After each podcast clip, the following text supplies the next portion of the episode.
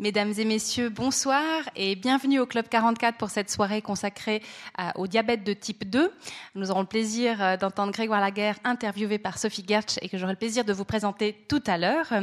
Je me permets de vous annoncer nos prochains rendez-vous. Il y en a deux à venir, notamment un encore cette semaine, puisque ce jeudi 17 novembre, nous aurons le plaisir de parler de migration et d'identité au pluriel neuchâteloise.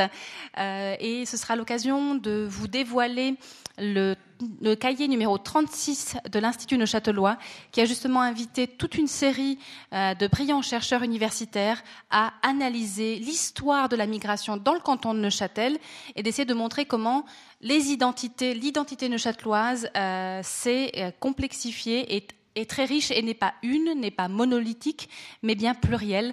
Et euh, nous aurons le plaisir, pour parler de ce thème-là et, de, et mettre en valeur aussi ce, nouveau cahier qui sort, d'accueillir Gianni D'Amato, qui est Monsieur Migration pratiquement dans le canton de Neuchâtel, au pôle de recherche sur la migration.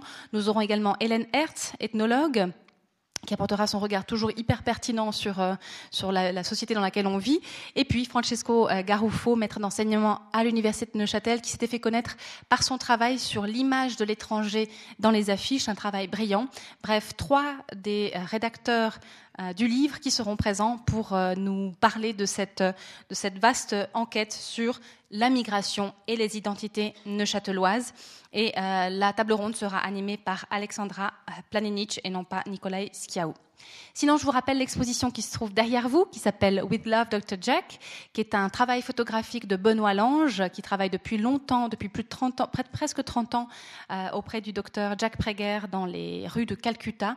Euh, le docteur Jack Prager ayant initié un mouvement qu'on appelle aujourd'hui la street medicine. Donc, à travers son, travail photographique, il soutient, il soutient depuis longtemps euh, le travail de ce, cet incroyable médecin. Voilà pour les actualités Club 44.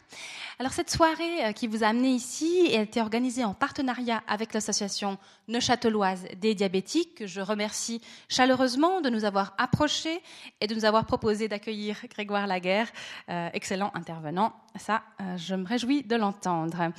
Alors, comme souvent, on aime proposer aux associations de profiter de ce petit moment pour présenter leurs activités ou, dire un petit mot en préambule.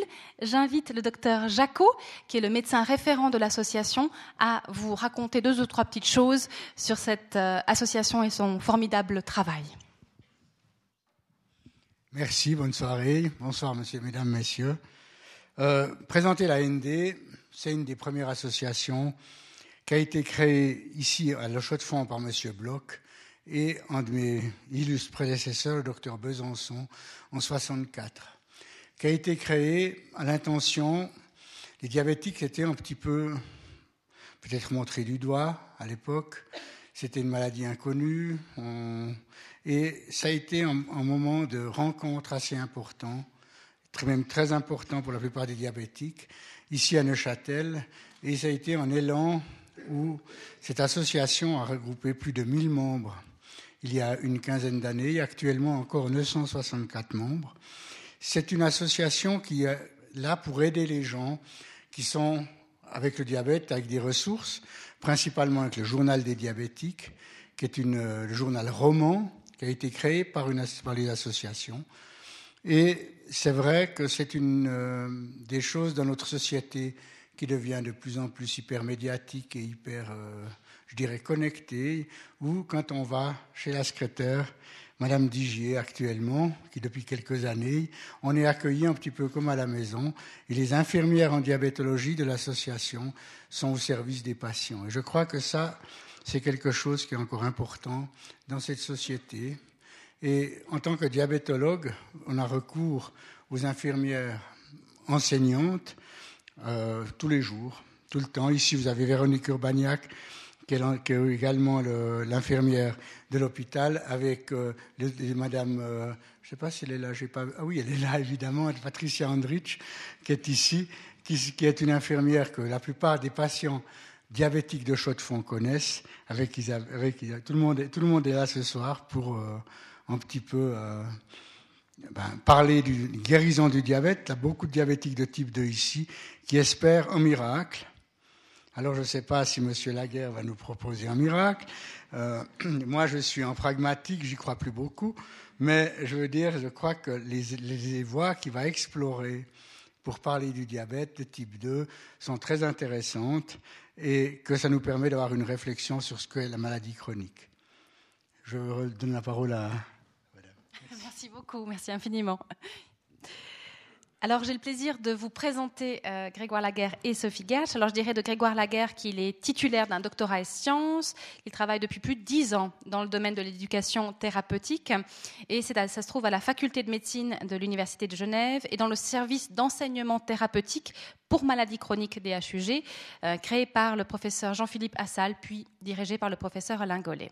Alors, ces recherches portent essentiellement sur l'accompagnement à la guérison de patients diabétiques de type 2 par une approche d'éducation thérapeutique. Je pense que c'est une expression qui va revenir quelquefois.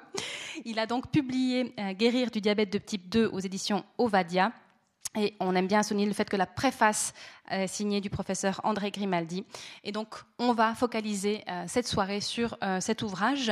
Et c'est grâce à Sophie Gertsch, journaliste indépendante que vous connaissez probablement tous parce qu'elle était la formidable animatrice de l'émission de santé Placebo sur Canal Alpha. En tout cas, je vous remercie vraiment beaucoup tous les deux parce que j'ai eu beaucoup de plaisir à préparer cette soirée avec vous. Et vraiment, je pense qu'on va passer un moment tout à fait important. Alors, juste avant de leur passer la parole, tout d'abord, je vais le dire puisque Euh, je crois que le choix de la date n'était pas anodin par l'association, puisque je crois qu'hier, c'était la, journée internationale euh, du diabète. Donc euh, voilà, un calendrier parfait. Mais il y a un autre aspect du calendrier, alors qu'on n'a pas complètement maîtrisé. la semaine dernière, nous avions accueilli Hans Rudolf Ehren, qui est un entomologiste, mais qui est venu nous parler de production agricole industrielle versus une production agricole diversifiée. Et il a évoqué, il a inscrit la, maladie du diabète de type 2 dans le cadre de cette analyse. Donc si jamais, n'hésitez pas à la réécouter sur notre site internet euh, à l'onglet médiathèque. Voilà. Merci à tous les deux. Et puis j'ai le plaisir de vous céder la parole et je vous souhaite à tous une excellente soirée.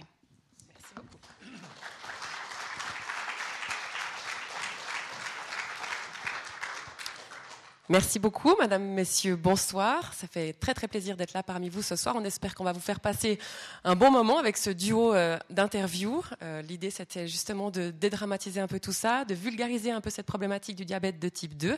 C'est ce qu'on va s'employer à faire pour vous ce soir. Et puis, ben, comme on l'a dit, euh, on est là aussi pour un ouvrage, l'ouvrage de Grégoire Laguerre. Je me propose de vous lire quelques lignes en préambule de cette soirée pour la démarrer parce que elle me semble illustrer merveilleusement bien la thématique qui nous occupe. Alors je vais vous citer Grégoire ce soir, si ça vous ennuie pas de vous entendre. Étonnante maladie que ce diabète de type 2, paradoxal. Elle nous surprend un jour alors que cela fait longtemps qu'elle s'est installée en nous. Une maladie de civilisation de plus en plus fréquente, due à nos aux problèmes de la vie moderne et pourtant dépendant fortement de nos comportements de tous les jours. Le diabète nous confronte à la complexité, aux contradictions apparentes. Il nous prend à rebrousse-poil. C'est une maladie qui ne fait pas mal, que l'on ne sent pas, et pourtant, elle est très sérieuse et entraîne souvent des complications sur la durée. Il s'agit d'une maladie chronique qui dure dans le temps, et pourtant, il est parfois possible d'en guérir. Donc c'est tout un programme que nous avons là à parcourir avec vous ce soir. Euh, cette citation, donc, elle est tirée de ce livre Guérir du diabète de type 2. Grégoire Laguerre, bonsoir tout d'abord. Bonsoir. Euh, on l'a dit, vous êtes enseignant-chercheur à la faculté de médecine de l'Université de Genève. Vous faites partie du service de l'enseignement thérapeutique pour maladies chroniques des hôpitaux universitaires de Genève. On va revenir ensemble sur cette notion de, de, enseignement thérapeutique. Euh, mais ce que tout le monde ne sait pas, c'est qu'à l'origine, vous avez une formation d'ingénieur. Donc on fait un peu le grand écart. L'idée, c'est de faire connaissance un petit peu avec vous d'abord ce soir. Grand écart entre euh, la formation d'ingénieur et puis tout à coup ce diabète de type 2. Mais on en arrive comment à s'intéresser à cette maladie-là? Oui, bonne question. D'abord, euh, merci beaucoup à l'association de Château du diabète, merci beaucoup à Sophie et merci beaucoup à, cette organisation impeccable du Club 44 et Marie-Thérèse Bonadonna notamment. Et puis merci à vous d'être venus si nombreux. C'est vraiment très touchant de voir une, salle pleine. Et, euh, et oui, j'espère qu'on va passer un bon moment. Alors, euh, comment on en vient là? Ben, Moi, j'ai un parcours de, scientifique, mais avant ça, je me suis intéressé voilà, à, la science, à l'énergie. Avant d'en faire mon métier, avant d'en faire des études, je me suis, je me suis intéressé à ça. Et puis je viens d'une famille un peu modeste où on s'est toujours intéressé à la manière de, manger plutôt sainement. Où on, a appris, mon frère et moi, à prendre soin de, notre corps sans, trop de stress. Et, euh, voilà, ça nous a intéressé ensuite, euh, mon frère et moi, d'élaborer sur ça. Il a pris un parcours d'artiste. Et puis, euh, et puis moi, j'ai fait une formation plus technique, d'abord d'ingénieur. Ensuite, j'ai pu poursuivre. Je pensais vraiment travailler comme ingénieur toute ma vie quand j'avais quand j'avais 20 ans. Et puis j'ai eu l'opportunité de poursuivre des études, un master en sciences et puis un doctorat à l'EPFL. Ça a été vraiment voilà, j'ai été soutenu par des par des des professeurs d'université de, de, PFL qui étaient très, euh, très généreux, qui m'ont donné ma chance, alors que j'étais pas forcément celui qui avait les meilleures notes euh, euh, quand j'étais quand j'étais adolescent. voilà, ça c'est ma première partie de, carrière scientifique. je l'ai un peu je l'ai illustré par une petite, par une petite photo. J'ai travaillé sur des choses microscopiques, les membranes qui entoure toutes nos cellules. Et là, on a une, image de, membranes et de protéines dans ces membranes. Et beaucoup de choses se passent à, ces frontières-là.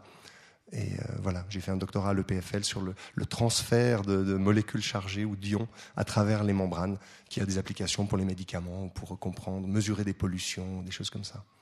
Voilà, c'est la première partie de, ce parcours. La deuxième partie, je me suis intéressé euh, à la vulgarisation scientifique, aux sciences humaines.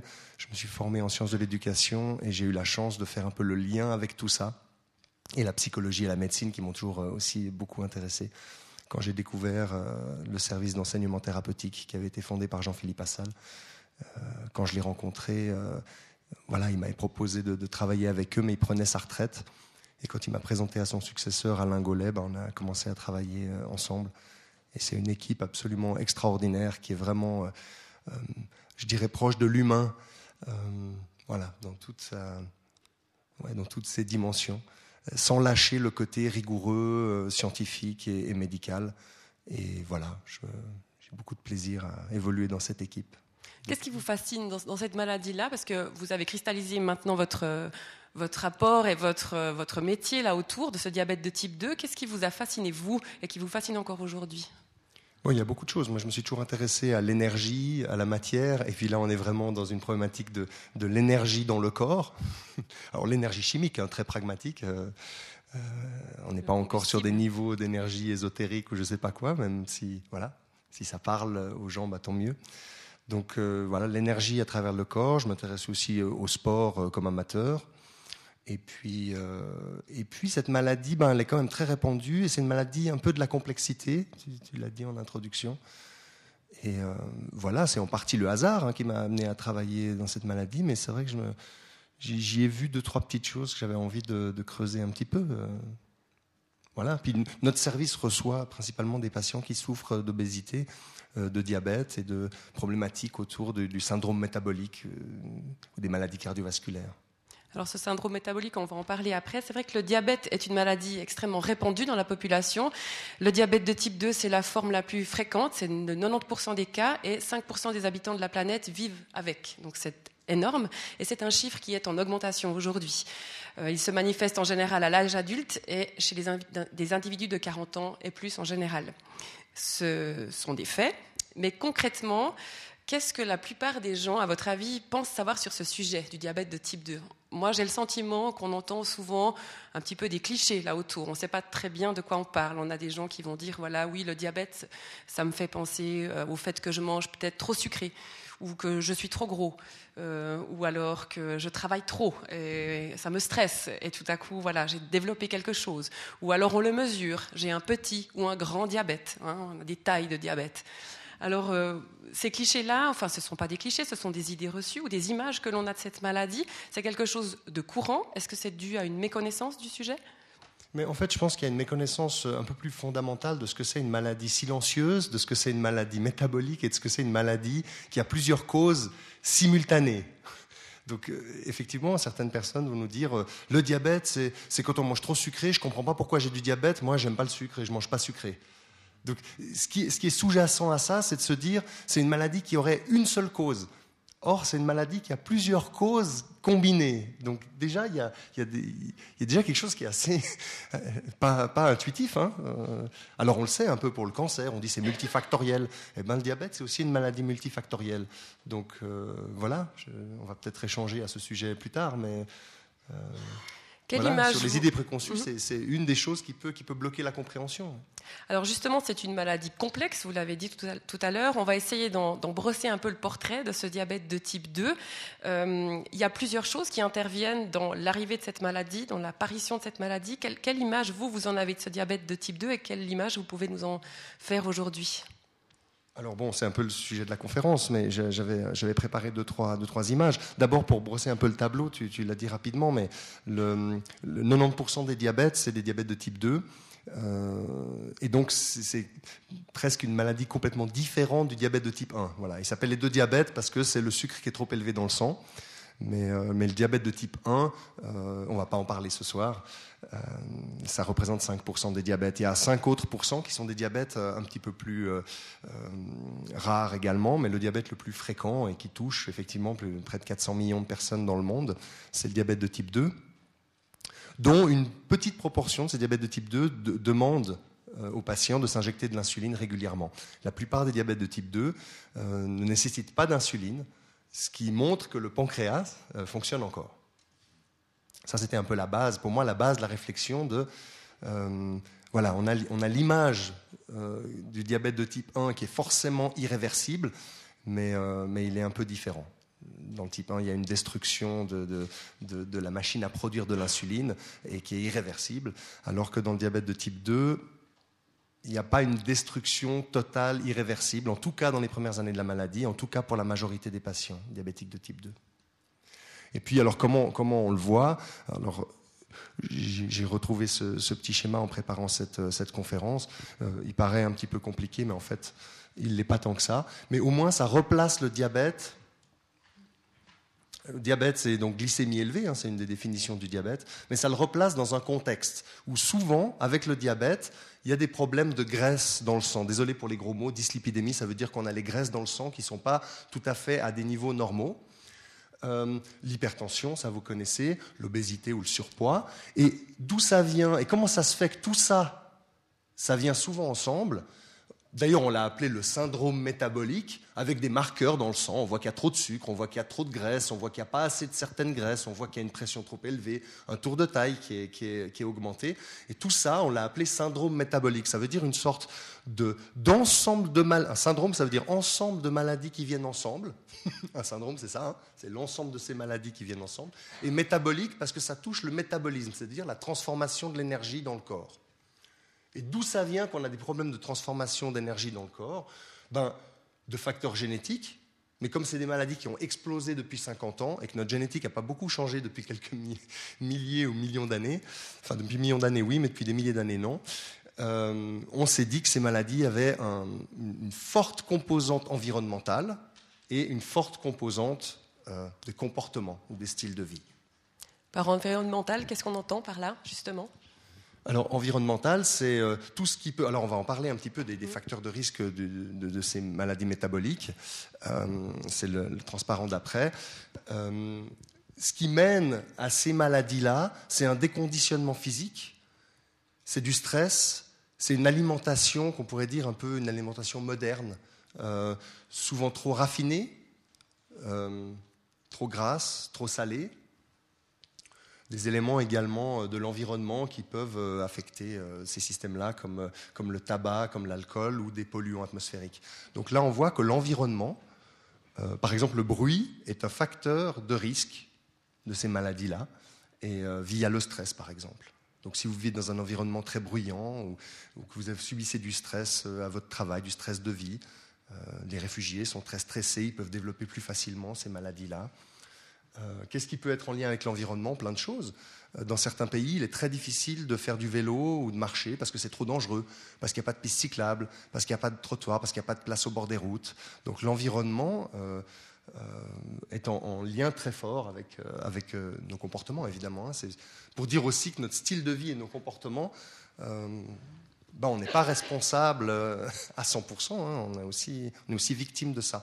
Juste pour terminer ce schéma, une des problématiques de, ces maladies, c'est les risques cardiovasculaires. Et puis, voilà, l'idée de, mon projet, c'est d'essayer de montrer qu'il y a une possibilité de réversibilité de ces syndromes métaboliques, dans l'idée évidemment de diminuer euh, les risques cardiovasculaires, mais aussi d'améliorer euh, le, bien-être et la, santé en général. Donc par rapport à ce schéma, l'idée c'est de travailler sur quoi? On travaille sur tous ces facteurs euh, qui sont mentionnés ou on travaille les uns après les autres. Sur quoi est-ce qu'on va agir? Ben, alors en fait, après c'est beaucoup quelque chose de, clinique qui sont, qui sont vraiment réservés à des cliniciens. Moi, j'ai jamais travaillé avec des patients sans travailler avec des cliniciens, évidemment, avec moi, c'est-à-dire des médecins, des infirmières, des psychologues, parfois des art thérapeutes, des diététiciens, des diététiciens évidemment, des spécialistes de l'activité physique, physiothérapeutes, etc. Et ensuite, ben, c'est vraiment une approche clinique que les, que les médecins euh, connaissent bien, les médecins dans la salle connaissent bien, c'est-à-dire qu'on va, on va essayer. Comment on fait quand on a une problématique complexe? Ben, On essaye de repérer les différents éléments, et puis ensuite on essaye de hiérarchiser les éléments pour savoir sur lesquels il est le plus intéressant de travailler. Donc une personne qui sera très très en surpoids et qui aura des troubles du comportement alimentaire, eh ben on va essayer d'entendre quelles peuvent être les souffrances derrière ceci. Si c'est une personne qui est stressée dans sa vie et qui n'a pas le temps de mettre en place l'activité physique mais voilà, qui touche pas trop l'alcool, qui a une alimentation qui paraît euh, à peu près raisonnable, on va travailler sur ce qui paraît évident. Si la personne ne bouge pas du tout, le fait de passer à une marche d'une demi-heure par jour va, pouvoir vraiment changer la donne. Donc il y a une sorte comme ça d'approche clinique. Euh, moi, ce que je fais comme, comme chercheur, comme rassembleur un peu d'informations, c'est d'essayer de les, les, ben, de les, vulgariser pour les patients, pour le grand public, euh, c'était l'idée du livre, mais aussi de de les travailler avec les soignants pour essayer d'améliorer cette, euh, cette, relation et, cette, euh, cette, clinique. Je ne sais pas si je réponds à la question, c'est toujours des questions assez, assez complexes, donc désolé pour les réponses un peu, Très bien, ça me un peu complexes ou un peu longues. Dans l'idée de vulgariser, justement, si on revient un tout petit peu en arrière, le, ça marche comment cette histoire de diabète de type 2 Parce qu'il y a plusieurs organes euh, en jeu dans le corps. Pour quelqu'un qui ne connaîtrait pas comment ça fonctionne, est-ce que vous pourriez nous expliquer comment ça marche? Si on joue à C'est pas sorcier, hein, faites-nous le professeur, racontez-nous comment ça fonctionne cette histoire de diabète. Je sais pas si j'arriverai à faire ça. J'avais marqué quand même des, choses qui sont en lien avec, euh, avec les facteurs qui sont intérieurs-extérieurs, donc c'est ceux dont on vient de parler. Hein.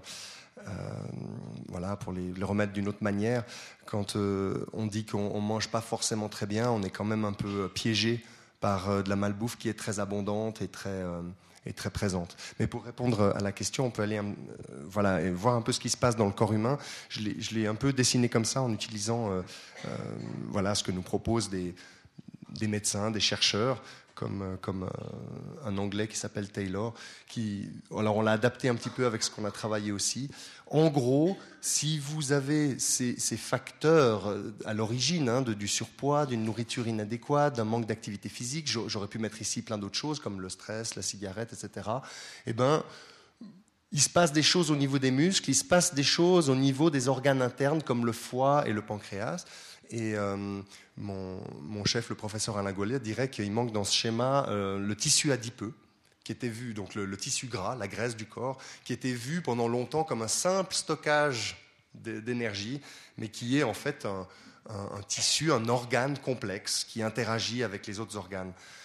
Euh, si on regarde que ces trois choses-là, sans rentrer vraiment dans les détails, ce qui se passe, c'est qu'on a principalement une résistance à l'insuline au niveau des muscles qui se passe au niveau du diabète de type 2, lié au surpoids, mais surtout lié au fait de ne pas assez bouger nos muscles.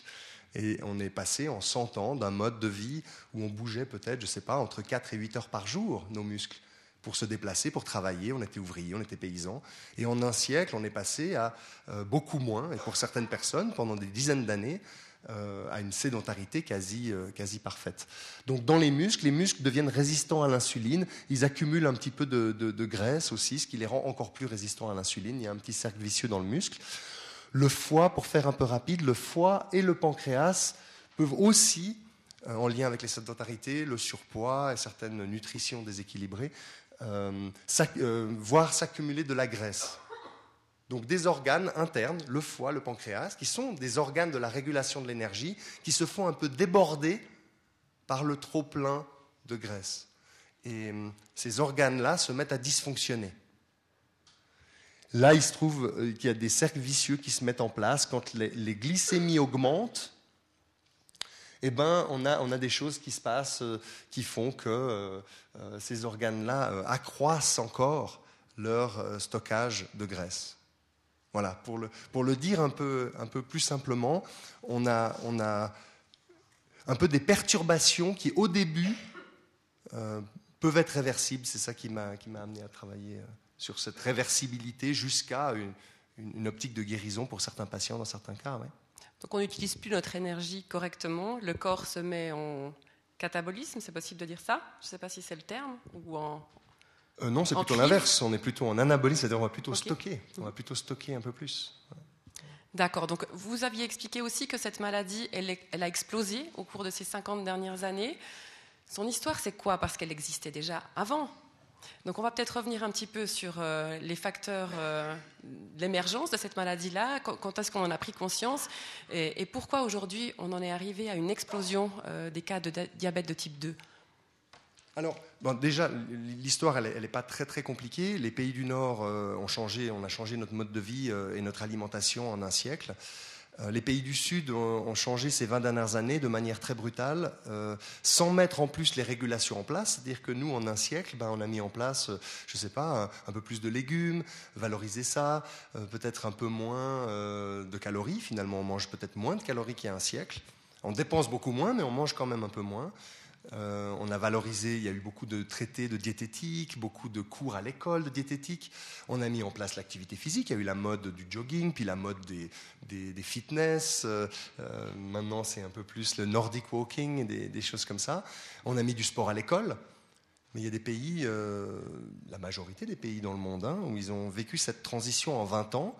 Et eux, ben, ça n'a pas suivi. Il n'y a pas forcément de sport à l'école, il n'y a pas forcément tout ça, il n'y a pas forcément de, nutrition euh, euh, adaptée. Et donc aujourd'hui, euh, on voit dans les pays du Sud, ou les pays à, bas et moyen revenus, une explosion des cas de syndrome métabolique. Il y a plus de personnes qui souffrent d'obésité dans le monde que de personnes qui souffrent de malnutrition, enfin de, sous-nutrition. voilà, ça c'est une, première chose à dire. Donc d'où ça vient tout ça? Ça vient ben, notre monde a changé. Alors, soit on arrive à rechanger un peu ce monde, soit on doit finalement trouver les moyens de, s'y adapter un, petit peu. Alors, bon, on l'a dit, les principaux facteurs, hein, c'est, euh, qu'est-ce qui fait qu'on a un monde de plus stressant maintenant? Mon, grand-père, qui était ouvrier dans une usine, il disait, ben, nous, avec mon collègue, on faisait un travail. Quand on avait fini la tâche, on allait voir le chef, il nous disait quelle allait être la tâche suivante. Il est décédé il y a quelques années. Juste avant son décès, il m'a dit maintenant, alors, le monde, bon, euh, nous on travaillait jusqu'à 60, 70 heures par semaine, mais maintenant les jeunes, euh, ils ont quand même un boulot plus stressant. Et, voilà, ils se rendaient compte qu'il effectivement, on est en multitâche, on a toujours plus, on a plusieurs projets à la fois, nos vies sont remplies. Euh, voilà, il y a des choses qui ont vraiment, vraiment changé. Et puis, euh, et puis on a une alimentation effectivement qui s'est, qui s'est un peu péjorée ou qui est, devenue très abondante. On n'a plus, de, voilà, on plus de, problèmes avec ça. On a des, problèmes liés à l'abondance et puis à la transformation de la nourriture. Tu, l'as évoqué au tout début. Alors, je vais, pas, je vais pas rentrer là-dedans, mais comme ça, ça restera si le, si le, PowerPoint est, filmé. Mais il y, a, y, a, plein de schémas euh, ensuite qui peuvent expliquer comment ça se passe dans le corps, et on va pas le faire en détail ce soir, rassurez-vous, mais comment ça se passe dans le corps pour qu'il y ait cette maladie finalement qui à des moments euh, euh, fait qu'on a mal au dos. Parce que dans le diabète de type 2, le syndrome métabolique, il y a des inflammations. On a une sorte d'inflammation constante qui, peut se traduire par différents, différents, différents problèmes comme ça euh, dans le corps. Alors l'histoire, puisque tu m'interpelles sur l'histoire, eh ben, bon, à l'origine, c'est des, des, médecins, des cliniciens qui se sont rendus compte au 19e siècle. Là, c'est un exemple au début du 20e siècle, 1910 le docteur Gelpa, qui lui s'est dit, ben, les patients diabétiques, ils sont souvent en surpoids, on va les mettre à la diète. C'était un peu radical. Euh, donc une nourriture très très pauvre en calories, voilà, très très basique, très simple, à base de beaucoup de légumes, et puis il enlevait tout ce qui était gras, notamment la viande. Et puis il témoignait de ça dans un ouvrage euh, donc de 1910. Alors je l'ai mis là, Dr Gelpa, j'ai pas sa photo d'époque, mais il devait ressembler à ça. Je sais pas s'il était, je sais pas s'il était comme ça, mais en tout cas c'est une petite image 1910 pour dire que ça date un tout petit peu ces histoires de guérison du diabète. Hein, j'ai rien inventé. Alors lui, je vous en ai mis deux trois petits extraits. Euh, Alors, ce qui m'a un peu choqué dans le monde de l'éducation thérapeutique, c'est que lui, il dit il faut parvenir à convaincre le, patient d'un long stage de régime restreint.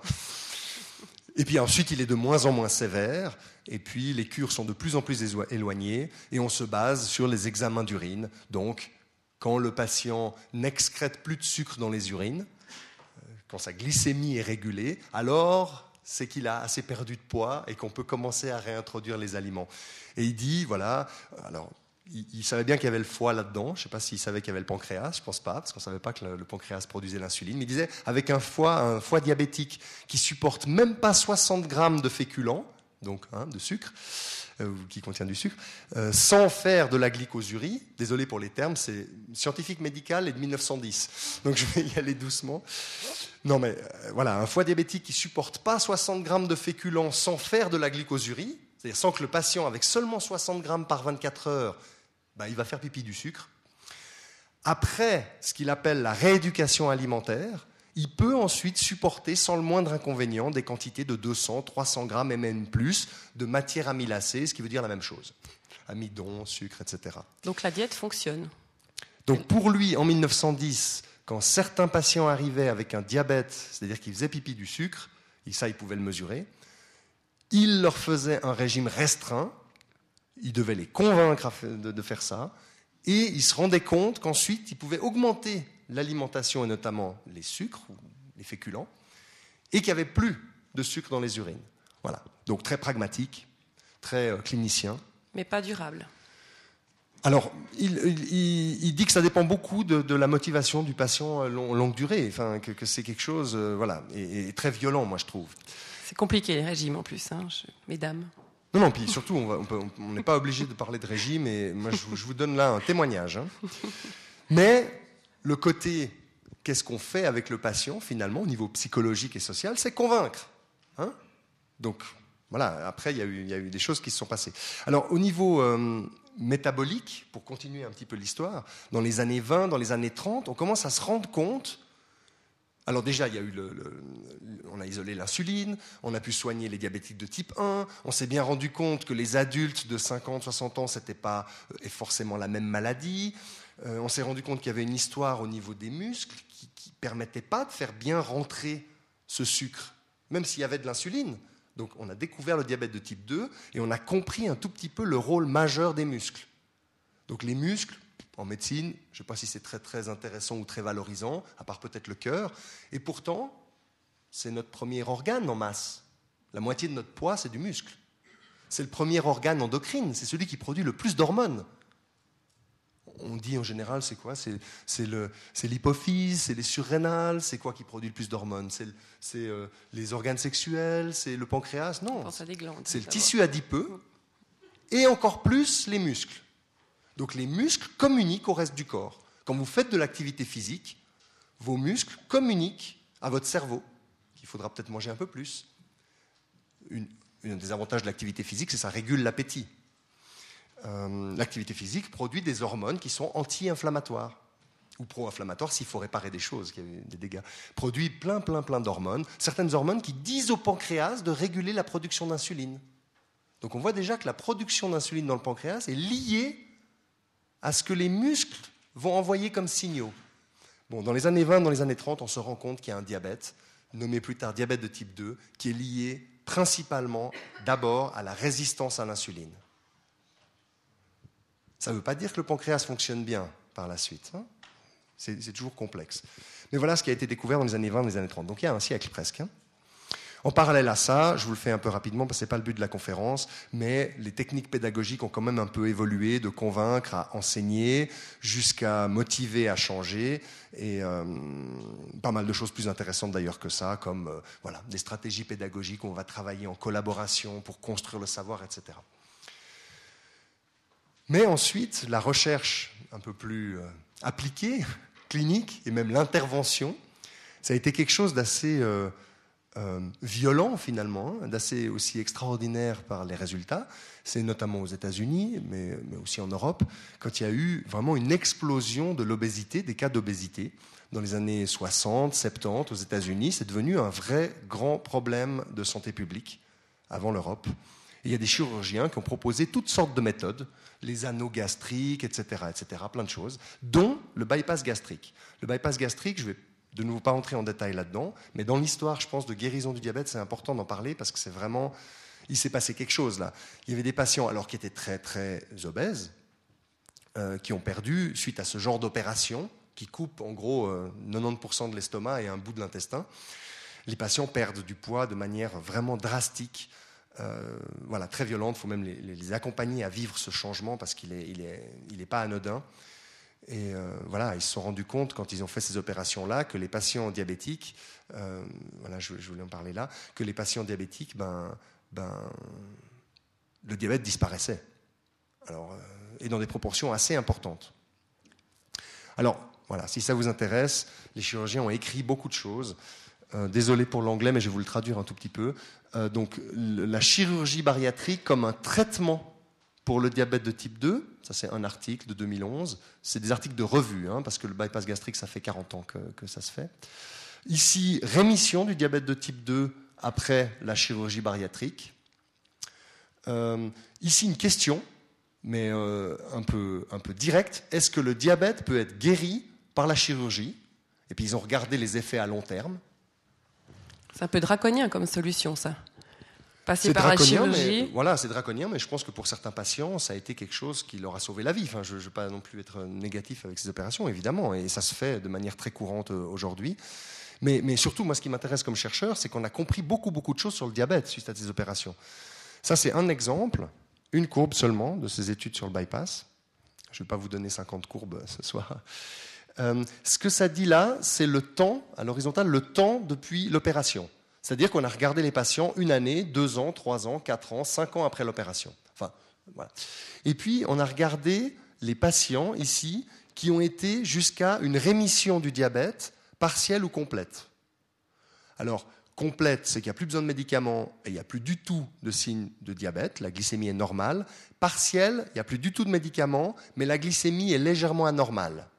On est dans le pré-diabète, si vous voulez, entre, entre la normalité et le diabète. S'il fallait donner un indice au niveau de la glycémie, justement, qu'on puisse se repérer dans le qu'est-ce qui, qu'est-ce qui est diabétique, qu'est-ce qui est dans la pré-glycémie, est-ce qu'on peut déterminer le Alors, bon, euh, pour ceux, voilà, je pense que vous connaissez tous un marqueur qui, qui donne une sorte de moyenne sur 2-3 mois, qui est l'hémoglobine glyquée, hein, l'HbA1c, vous connaissez ça.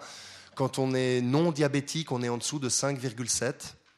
Quand on est pré-diabétique, on est entre 5,7 et 6,5. Quand on est diabétique, on est au-delà de 6,5. Voilà, vraiment pour, euh, pour simplifier. Évidemment que l'idée, c'est d'essayer d'être le plus bas possible avec les traitements. On peut être avec une hémoglobine glyquée à 5 ou 5,5 grâce aux médicaments. Si on arrête les médicaments, l'hémoglobine glyquée peut monter dans des proportions importantes, ce qui montre bien qu'on est diabétique. Donc on est un diabétique en bonne santé, équilibré, avec des, des hémoglobines glyquées en dessous de 6,5 ou de 7. En général, c'est ce qu'on donne. Voilà.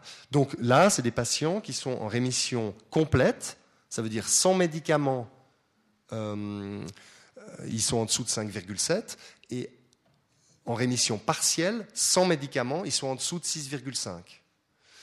Et c'est le nombre de patients en haut, regardez déjà ça, le nombre de patients dans cette étude-là, hein, il y a des études euh, un peu moins optimistes, d'autres un peu plus optimistes.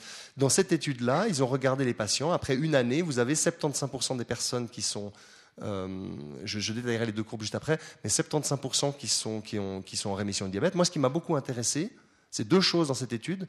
D'abord, cette proportion continue à augmenter au cours des 5 ans. C'est très intéressant. Et la deuxième chose qui m'a intéressé dans cet article, c'est qu'il ne parle pas du tout d'activité physique et du muscle. Ils ont fait une opération, les patients ont perdu 30, 40, 50 kilos, et ensuite ils ont regardé le diabète c'est un peu plus complexe que ça dans l'étude, mais c'est quand même fou de se dire qu'une origine majeure du diabète de type 2, c'est un problème musculaire, et que eux n'ont même pas travaillé le réentraînement à l'effort finalement. Ils n'ont pas observé. Les deux courbes, c'est que ici, c'est des patients à l'origine qui n'ont pas de traitement de diabète euh, par insuline. Donc ils ont des médicaments antidiabétiques oraux. Ici, c'est des patients qui étaient traités à l'insuline avant l'opération de bypass. Donc vous voyez que, évidemment, quand on est traité à l'insuline, ça montre bien que le pancréas, il est peut-être arrivé au bout du rouleau. Et pourtant, pour ces patients qui étaient très très gros, hein, tous les diabètes de type 2 ne sont pas équivalents. Mais pour ces patients qui étaient vraiment très très obèses, eh ben, on se rend compte que quelques années après la chirurgie, on a quand même 20 à 30 des patients qui étaient traités à l'insuline qui ressortent du diabète. Ceux qui n'étaient pas traités à l'insuline, parce que voilà, l'opération enlève beaucoup de poids et permet de se mobiliser aussi probablement jusqu'à voilà, 85% des, des, personnes qui ressortent du diabète de type 2. Voilà, ça c'est une revue assez récente, hein, un article assez récent de 2014, mais ça on le sait depuis 20 à 30 ans. Alors maintenant, ça soulève beaucoup de questions encore. On va continuer euh, la soirée euh, avec les questions de Sophie et vos questions. Mais le, le profil aujourd'hui du diabétique de type 2, il ressemble à quoi?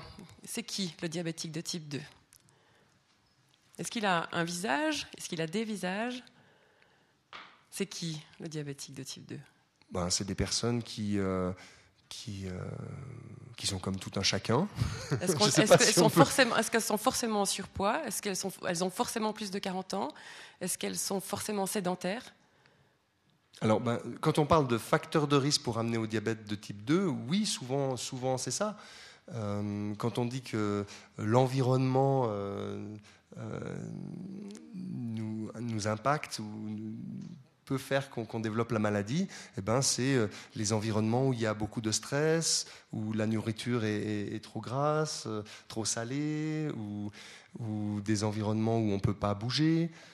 donc voilà, des pays du Sud qui sont très très touchés. Les personnes chez nous, ben, c'est des personnes qui ont des dizaines d'années euh, effectivement un peu d'être un peu piégé dans des modes de fonctionnement euh, qui font pas du bien euh, à nos muscles et à nos organes internes. Donc ce qu'on constate cliniquement, concrètement, c'est que des personnes diabétiques de type 2 sont à 80% des personnes qui sont en surpoids, voire qui souffrent d'obésité. Euh, sont des personnes qui sont souvent sédentaires depuis des dizaines d'années. C'est pour ça principalement que ça touche les personnes plutôt âgées. C'est que voilà, si vous avez 30 ans et que vous êtes en surpoids depuis 3 ans et puis que vous ne bougez pas beaucoup depuis 2 ans, vous n'avez pas eu le temps de développer un diabète de type 2. Par contre, si ça dure pendant 20, 30 ans, vous avez plus de, probabilité de développer un diabète de type 2 ou un syndrome métabolique en général. Et puis, euh, et puis on a des pièges. On a des pièges. Euh, j'ai appris récemment que le sel est un facteur direct de diabète de type 2 parce qu'il augmente la résistance à l'insuline et puis il abîme aussi un petit peu le pancréas. Et le sel, on en a besoin de 2 à 3 grammes par jour. Alors, vous savez combien on en consomme en Suisse quotidiennement? Les hommes, c'est 10 grammes par jour. Donc on a 3 à 4 fois trop de sel. Et ce n'est pas le sel que vous rajoutez, parce que moi j'ai pris une fois une salière, euh, je voyais que ça descendait pas vite le sel chez moi. Euh, alors je me dis, mais c'est bizarre, c'est, n'est pas le sel qu'on rajoute. Alors j'ai pesé une pincée de sel. Hein, la pincée de sel qu'on met sur les œufs au plat ou sur les patates à l'eau, je ne sais pas, moi je fais ça des fois. Euh, une pincée de sel, je me suis dit, mais c'est bizarre, c'est peu en fait. J'ai pesé cette pincée de sel, c'est 0,05 grammes. Si vous voulez, il y a 20 pincées de sel dans un gramme. Donc, ce qui se passe, et c'est pour ça que je dis que c'est des pièges, c'est qu'on nous dit manger moins salé, mais le pain, c'est 15 à 18 grammes de sel par kilo. Donc le pain industriel. Le pain, le pain qu'on fabrique pas à la maison euh, parce que voilà, non, le mhm. pain industriel ou le pain des boulangeries. Mhm. Le, pain artisanal ou industriel, c'est euh, facilement euh, la ration nécessaire dans 100 grammes. Et je ne parle pas du fromage et de la viande séchée qu'on met, met, avec, ou, des plats tout préparés. Donc, qui est la personne si, si on voulait, alors ça ne marche pas comme ça, mais si on voulait développer un diabète de type 2, on devrait essayer de pas trop bouger, de vivre le plus, de manière la plus stressante possible, de prendre du poids, de manger salé. Euh, Donc on a tous ce potentiel, c'est ça que vous êtes en train de me dire Plus ou moins. Là, il y a des différences génétiques. On n'est pas tous égaux face à la maladie, c'est sûr. C'est sûr. Il y a des personnes qui vont développer d'ailleurs d'abord une hypertension, d'autres d'abord du diabète de type 2, d'autres d'abord du cholestérol euh, en excès, euh, d'autres qui vont être gros, qui vont développer vraiment une obésité et qui vont avoir, en tout cas pendant des années et des années, aucune maladie associée à l'obésité. Voilà, c'est rare, mais c'est des obèses qu'on appelle métaboliquement sains. Désolé pour les termes un peu médicaux et un peu brutaux. On, pourra passer une. On va peut-être rentrer un petit peu dans cette, euh, dans cette idée euh, que annonce votre livre. Hein. Est-ce qu'on peut guérir du diabète de type 2. Donc c'est un peu le grand pari que, que l'on fait avec cet ouvrage. Je vais juste peut-être lire un extrait qui va initier un petit peu cette réflexion qu'on va avoir maintenant. Euh, les proches de personnes diabétiques ou en surpoids pourront y trouver des pistes pour pouvoir les aider sans s'accrocher à des solutions toutes faites, car dans ce domaine, il n'en existe pas. Finalement, les soignants concernés qui aident des patients aux prises avec des maladies métaboliques comme le diabète y trouveront des guides, des repères, notamment concernant l'activité physique, la nutrition ou l'éducation thérapeutique, domaine encore peu abordé dans les filières médicales. Donc on se rend compte qu'il y a peut-être des manques à ce niveau encore euh, dans la prise en charge. dans votre ouvrage, on parle beaucoup de nourriture et d'activité physique. Manger, bouger.fr, on connaît. 5 euh, fruits et légumes par jour aussi. Ce sont de vraies recettes ou ce sont des pièges? Non, ce qui, est, le piège, c'est qu'on ne sait pas le faire. On n'a pas appris à le faire. si vous allez à l'école et puis que vous faites du sport, je disais avant que c'était bien d'avoir du sport à l'école, le problème, c'est que nos modèles, c'est la compétition. Et ça, c'est dramatique parce que parce qu'on dégoûte les trois quarts euh, des jeunes. Euh, si on va dans un club, euh, moi j'ai été dans plusieurs clubs de sport et on nous oriente forcément vers la compétition, ce qui est quelque chose qui peut rajouter du stress, ce qui est quelque chose qui peut ajouter aux inflammations, blesser, faire du mal, et surtout dans la majorité de la population, quand on parle de sport. Alors on associe forcément les champions, on associe forcément la course à pied, monter des cols en vélo, ou je sais pas quoi. Et, ça, c'est tout à fait, euh, enfin pas tout à fait, mais c'est un peu contre-productif quand on parle à des personnes comme, comme vous et moi, de, tout venant, euh, qui, voilà, qui, avons été un petit peu formatés par, euh, par, par des modèles de compétition, de performance, alors que Bon, c'est pour ça que le, vocabulaire soignant, il a changé. On parle plus de sport, hein, d'ailleurs. On parle d'activité physique. On parle de mouvement. on va essayer de, de comprendre comment les personnes aimeraient bouger Est-ce qu'elles aimeraient simplement marcher un peu plus? Est-ce qu'elles elles vont avoir un chien et puis se balader une heure ou deux par jour? Est-ce qu'elles ont envie de retrouver, euh, euh, peut-être de danser, peut-être de, faire des activités dans l'eau, douces, calmes euh, Voilà, je, pense que un des soucis, c'est qu'on a, trop associé le mouvement à la performance. Donc d'un côté, on a des personnes qui, auront tout le temps la voiture, l'ascenseur, euh, la télévision, et, qui vont malheureusement être un peu piégées. Le corps dit, oh là, euh, c'est pas comme ça, une, bonne santé, il faut bouger ses muscles. Et d'un autre côté, des sportifs, alors euh, des bodybuilders hyper développés, ou des champions qui vont faire trois cols à vélo dans la journée. Et on a oublié quelque chose voilà, qui était, naturel pendant des milliers d'années. Hein. C'était de marcher une heure pour aller voir des amis. Maintenant, qui c'est qui marche une heure pour aller voir des amis? Des fois, il n'y a même pas de trottoir le long de la route. Si vous marchez 5 km, euh, enfin, euh, voilà, c'est dangereux d'aller en vélo, je ne sais pas, il y, y a plein de choses qui, qui nous ont, qui nous ont vraiment piégés. Mais si j'en crois votre ouvrage, la clé de la guérison, parce que guérison il peut y avoir, ça on va en discuter ensemble, euh, c'est quand même de travailler son activité physique, c'est de revoir son style de vie, donc euh, de l'adapter, de, sévèrement quand même le corriger un peu. Euh, ce sont vraiment deux clés. Est-ce qu'on peut vraiment, avec l'activité physique augmentée et une meilleure alimentation, une alimentation plus intelligente, guérir ce diabète de type 2 Est-ce qu'on a des preuves de ça, que ça marche? Alors, avant de guérir le diabète de type 2, une chose qui est très importante, c'est repenser au syndrome métabolique, à tout ce qui est associé avec ça, et puis au fait que ça peut améliorer, c'est-à-dire de mettre en place des petits changements, d'essayer, ça peut, ça peut déjà être du plaisir. On parlait de l'activité physique qui ne serait pas forcément de la performance ou de la compétition, mais ça peut être une activité physique qui donne du plaisir. On peut parler de jardinage, on peut parler juste de remettre en mouvement. Et souvent, ce qu'on propose aux, personnes, c'est de remettre en, place une activité physique de manière très douce. Au début, très peu, 10 minutes, un quart d'heure par jour, si elle faisait rien. Pour, parce que c'est quelque chose qui va être, qui va être, euh, ouais, qui va grandir doucement.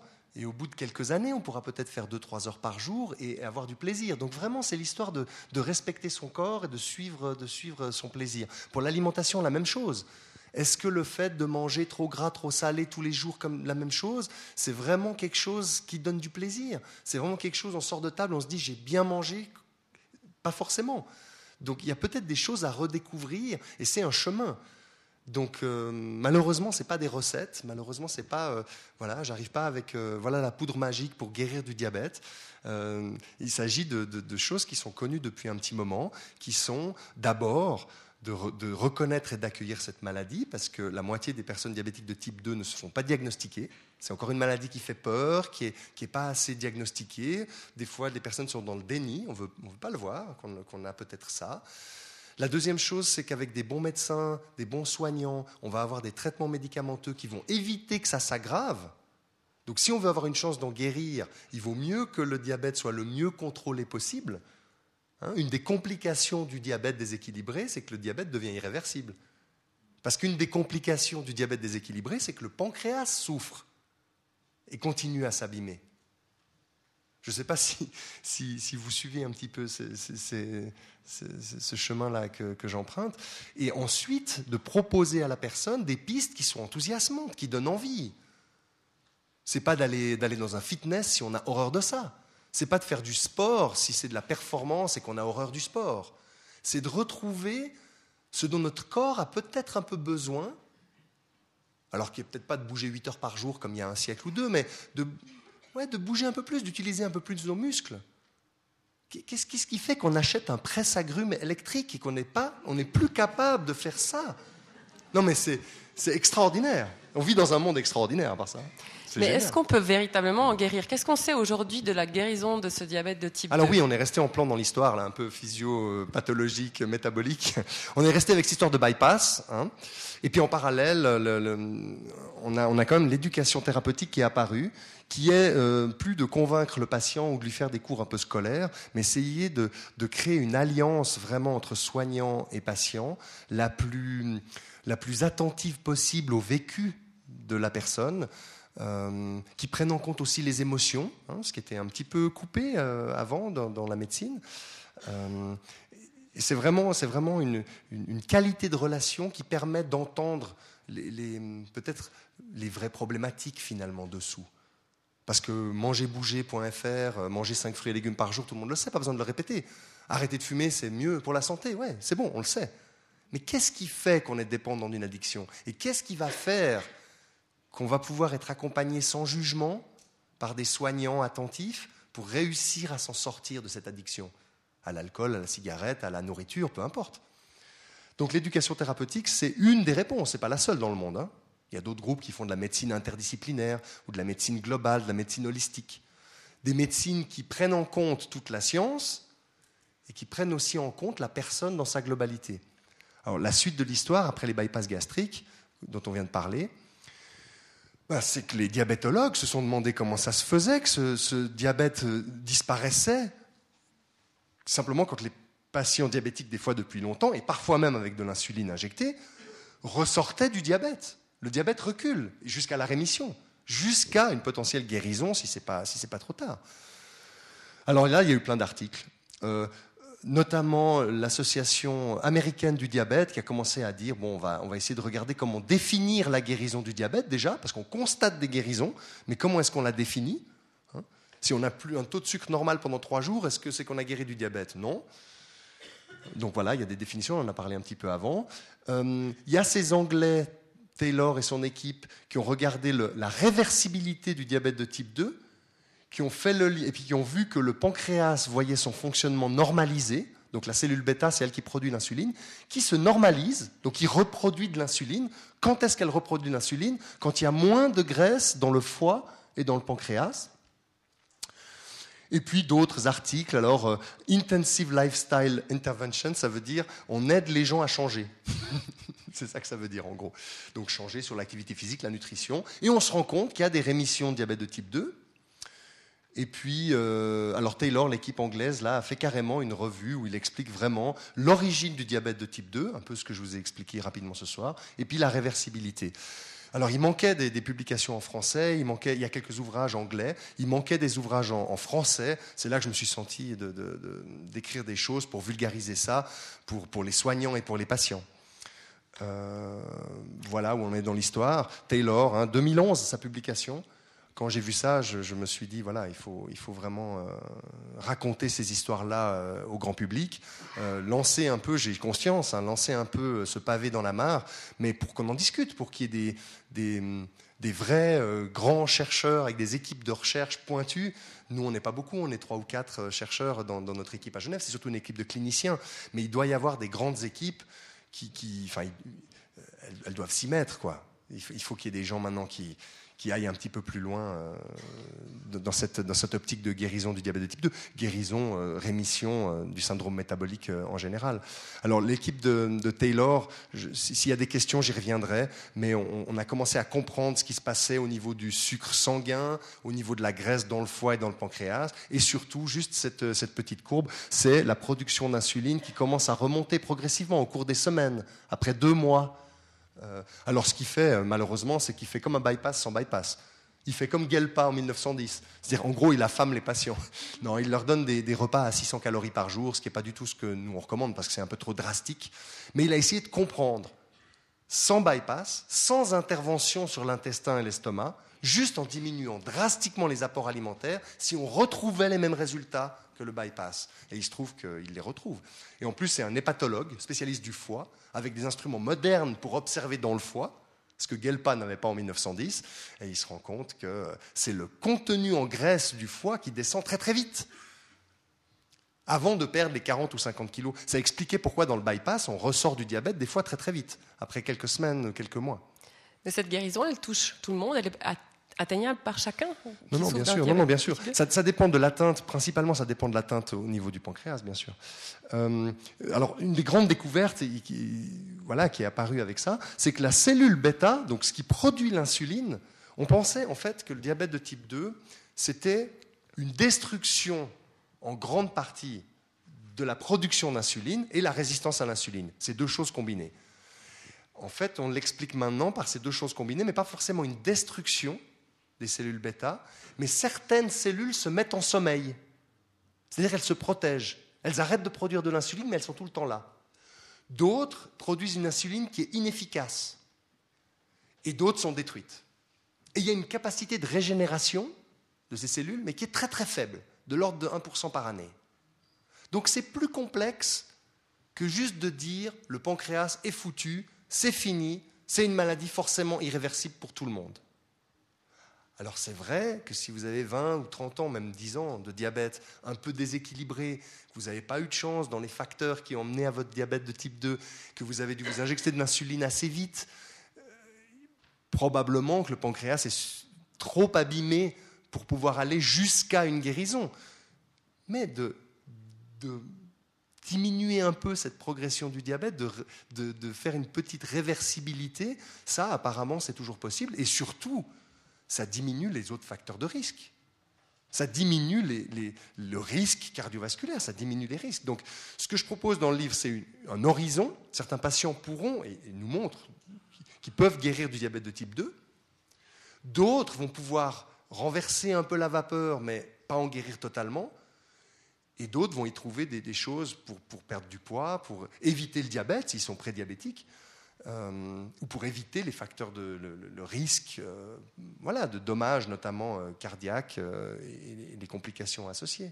Alors c'est vrai, il y a quelque chose d'extrêmement positif dans tout ça, c'est qu'on se dit agir sur sa nourriture et sur son activité physique, théoriquement c'est facile, tout le monde peut le faire si on sait qu'on doit manger mieux, savoir comment. Voilà, théoriquement, c'est facile. Maintenant, si on reprend cette notion d'éducation thérapeutique sur laquelle on, va revenir maintenant, comment est-ce qu'on va aider le patient à retrouver, parce que c'est là la clé, c'est finalement sa motivation. On sait qu'on peut le faire, euh, agir sur sa nourriture, sur son activité physique, mais le tout, c'est de le vouloir. Alors, avec quelqu'un qui est en surpoids, qui est dans une situation de famille peut-être difficile, avec un entourage, euh, comme on l'a expliqué avant, euh, un style de vie qui n'est pas idéal, on va aller chercher quoi fait comment pour aller chercher ces personnes-là? Alors désolé, je suis un peu insupportable parce qu'elle avait préparé un superbe canevas qui allait dans l'ordre et puis on a déjà fait deux, trois allers-retours. Donc pour répondre à ta question directement, on a, on a parlé un tout petit peu avant de cette approche d'éducation thérapeutique qui, qui, crée une alliance avec la personne et qui l'aide euh, à cheminer à développer des compétences aussi très concrètes, hein, à apprendre. Euh, donc voilà, c'est déjà une petite partie de la réponse. Pour terminer avec ça, pour ceux qui sont euh, frustrés si je ne le traduis pas, ce que, j'ai simplement montré là, c'est pour, pour, ceux qui ne sont euh, pas convaincus de la réversibilité possible du diabète de type 2, un des grands obstacles à la réversibilité qu'on croyait depuis longtemps, qui est toujours en partie vrai bien sûr, c'est cette cellule bêta et ce pancréas. Et ça, c'est des articles, euh, malheureusement ils sont tous en anglais, sur ce pancréas qui serait finalement un peu plus plastique que ce qu'on pense. C'est que les, les cellules, elles sont un peu dynamiques Hein, il y a une, récupération du pancréas. Et puis, euh, on ne sait pas si on l'a unstressé ou si on l'a boosté, mais en tout cas, le pancréas marche un peu mieux ensuite. Donc ça, c'est pour reprendre un peu le fil de l'histoire, et c'est ce qui m'a amené justement à pouvoir dire euh, ce, projet, ce projet de guérison. Le guérison, le mot est, mot fort, mais parce qu'on peut arriver jusqu'à la guérison. Ça dépend, ça dépend à, quelle, étape on était. Maintenant, alors sur d'où ça vient un peu tout ça, puis on, vient, voilà, comme ça, comment ça peut transformer la, la clinique avec le patient. Euh, d'où ça vient tout ça De guérir du diabète de type 2, d'améliorer principalement sa sensibilité à l'insuline eh ben, C'est des notions dont on vient de parler là qui viennent du monde biomédical, diabétologie. Donc je me suis nourri de ces, de ces recherches, de ces cliniciens, de ces chercheurs en diabétologie, mais aussi de ce qui venait d'un monde qui est complètement différent, qui est la science du sport, la science du mouvement, le métabolisme. Comment est-ce qu'on peut améliorer son métabolisme? Au contact de, de sportifs d'élite, je me suis rendu compte qu'ils prenaient extrêmement soin de leur corps. Ils étaient extrêmement sensibles à leurs signaux. Ça m'a semblé extraordinaire parce qu'eux, ils sont à l'autre bout du spectre. Eux, ils sont déjà très bons, ils ont une très grande sensibilité à l'insuline et ils vont encore améliorer ça. Alors c'est un peu malade, hein, c'est pour la performance ou c'est leur métier. Je ne dis pas que c'est ce chemin qu'il faut suivre, mais n'empêche qu'à leur contact, je me suis rendu compte qu'en plus de savoir comment se réentraîner sans se blesser, ils y allaient d'une manière extrêmement douce, que la plupart de leurs entraînements étaient très légers, quand ils se faisaient un peu, euh, pas violence justement, mais quand ils allaient dans des intensités un peu plus fortes, c'était toujours avec des sensations qui correspondaient à quelque chose de physiologique, de bon pour la santé. Alors, les sciences du sport, le métabolisme du muscle, etc., nous ont appris énormément, et déjà de réunir ces deux mondes, ça ouvrait ça ouvrait énormément euh, voilà, de recherches potentielles, de, pistes, de, voilà, de, choses à faire dans, ces domaines-là. Ça, ça se fait. Il y a quelques groupes dans la recherche dans le monde qui ont regroupé des spécialistes du métabolisme du muscle et du sport et des spécialistes de, la diabétologie, qui ont écrit quelques-uns des articles que j'ai cités avant. Il manquait un troisième pôle, parce que là, c'est un peu comme les cobayes. Hein. On, peut, on fait courir des rats, d'ailleurs on le fait aussi malheureusement avec des souris, mais on fait courir des souris dans des cages, puis on regarde comment elles développent le diabète, comment elles guérissent, etc. On fait la même chose avec des humains, ce qui est terrible. On leur, met, on leur met des protocoles. Là, maintenant, vous allez manger 600 calories par jour, ou bien vous allez bouger tant. Enfin, heureusement, on les, on les, on les fouette pas encore pour qu'ils avancent dans des petits trous. Ils sont d'accord sur le principe quand même. Voilà, non, non, mais c'est très, très, très violent. Ça peut être très violent cette recherche euh, comme ça. Alors heureusement, il y a un troisième pôle qui s'intéresse à l'accompagnement de la personne, à, à, la motivation, au fait de pouvoir aussi choisir, de ne pas du tout engager un projet de guérison ou de rémission et de choisir que finalement on décide pour nos vies. Donc l'éducation thérapeutique, c'est pas de faire euh, tout des bons, euh, des bonnes personnes en bonne santé, l'illusion de la santé parfaite ou idéale. C'est vraiment l'idée de permettre à la personne de développer aussi son libre arbitre, sa capacité de choix. Donc voilà, c'est une approche qui est vraiment, euh, euh, qui est vraiment très, très humaine. Enfin, en tout cas, on porte, on essaie de, porter ça. Donc c'est aussi le choix de continuer à manger comme on a envie et de bouger comme on a envie. Alors, la position qui est un peu confortable pour nous à l'hôpital, je dis ça un peu entre guillemets, c'est que c'est des patients qui viennent nous voir avec des vraies souffrances et des vraies problématiques, qui ne sont pas toujours j'ai envie de guérir du diabète. Souvent, c'est pas ça. C'est des problématiques parce qu'elles euh, sont exclues à leur travail parce qu'elles sont en surpoids, elles ont des douleurs parce que voilà, elles ont un, diabète déséquilibré qu'elles n'arrivent pas, elles comprennent pas. Euh, voilà, c'est une approche euh, pour, pour rentrer plus sur le versant éducation thérapeutique. C'est voilà, ça m'a semblé intéressant. ce qui me passionne dans mon travail, c'est d'essayer d'aller d'aller euh, regrouper un petit peu ces trois domaines, parce qu'il y a quelque chose de vraiment très, très, très intéressant euh, là-dedans. Au niveau de l'éducation thérapeutique, qui prend en charge, ou disons pas, prend pas en charge parce que le patient est participatif et participant de, son traitement, c'est un peu l'idée, c'est qu'il soit autonome le plus possible, euh, mais qui l'entoure finalement et qui le conseille et le guide dans ce réaménagement de ses choix? Alors, en éducation thérapeutique, c'est c'est des soignants, ce sont des soignants euh, voilà, formés, euh, euh, pas seulement à la biomédecine, mais aussi à l'accompagnement et à l'éducation thérapeutique, éducation dans le sens aider l'autre à apprendre. C'est pas évident, c'est pas inné. Il suffit pas de dire quelque chose pour que l'autre apprenne et comprenne et change.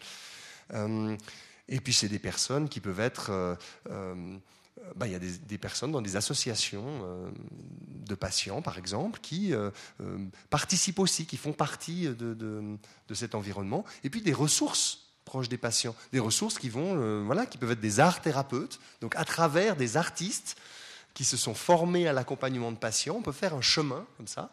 Et puis le chemin, ben, au lieu de regarder qui sont les personnes qui accompagnent, ce qui est intéressant, c'est de regarder le chemin qu'on peut faire en tant qu'humain quand on a envie de prendre soin de soi et d'améliorer sa santé, quand on vit des, moments euh, difficiles. On en a tous vécu, qu'on ait une maladie euh, reconnue par la médecine ou, pas, qu'on ait des difficultés de vie. Euh, qui, vont être nos, personnes ressources?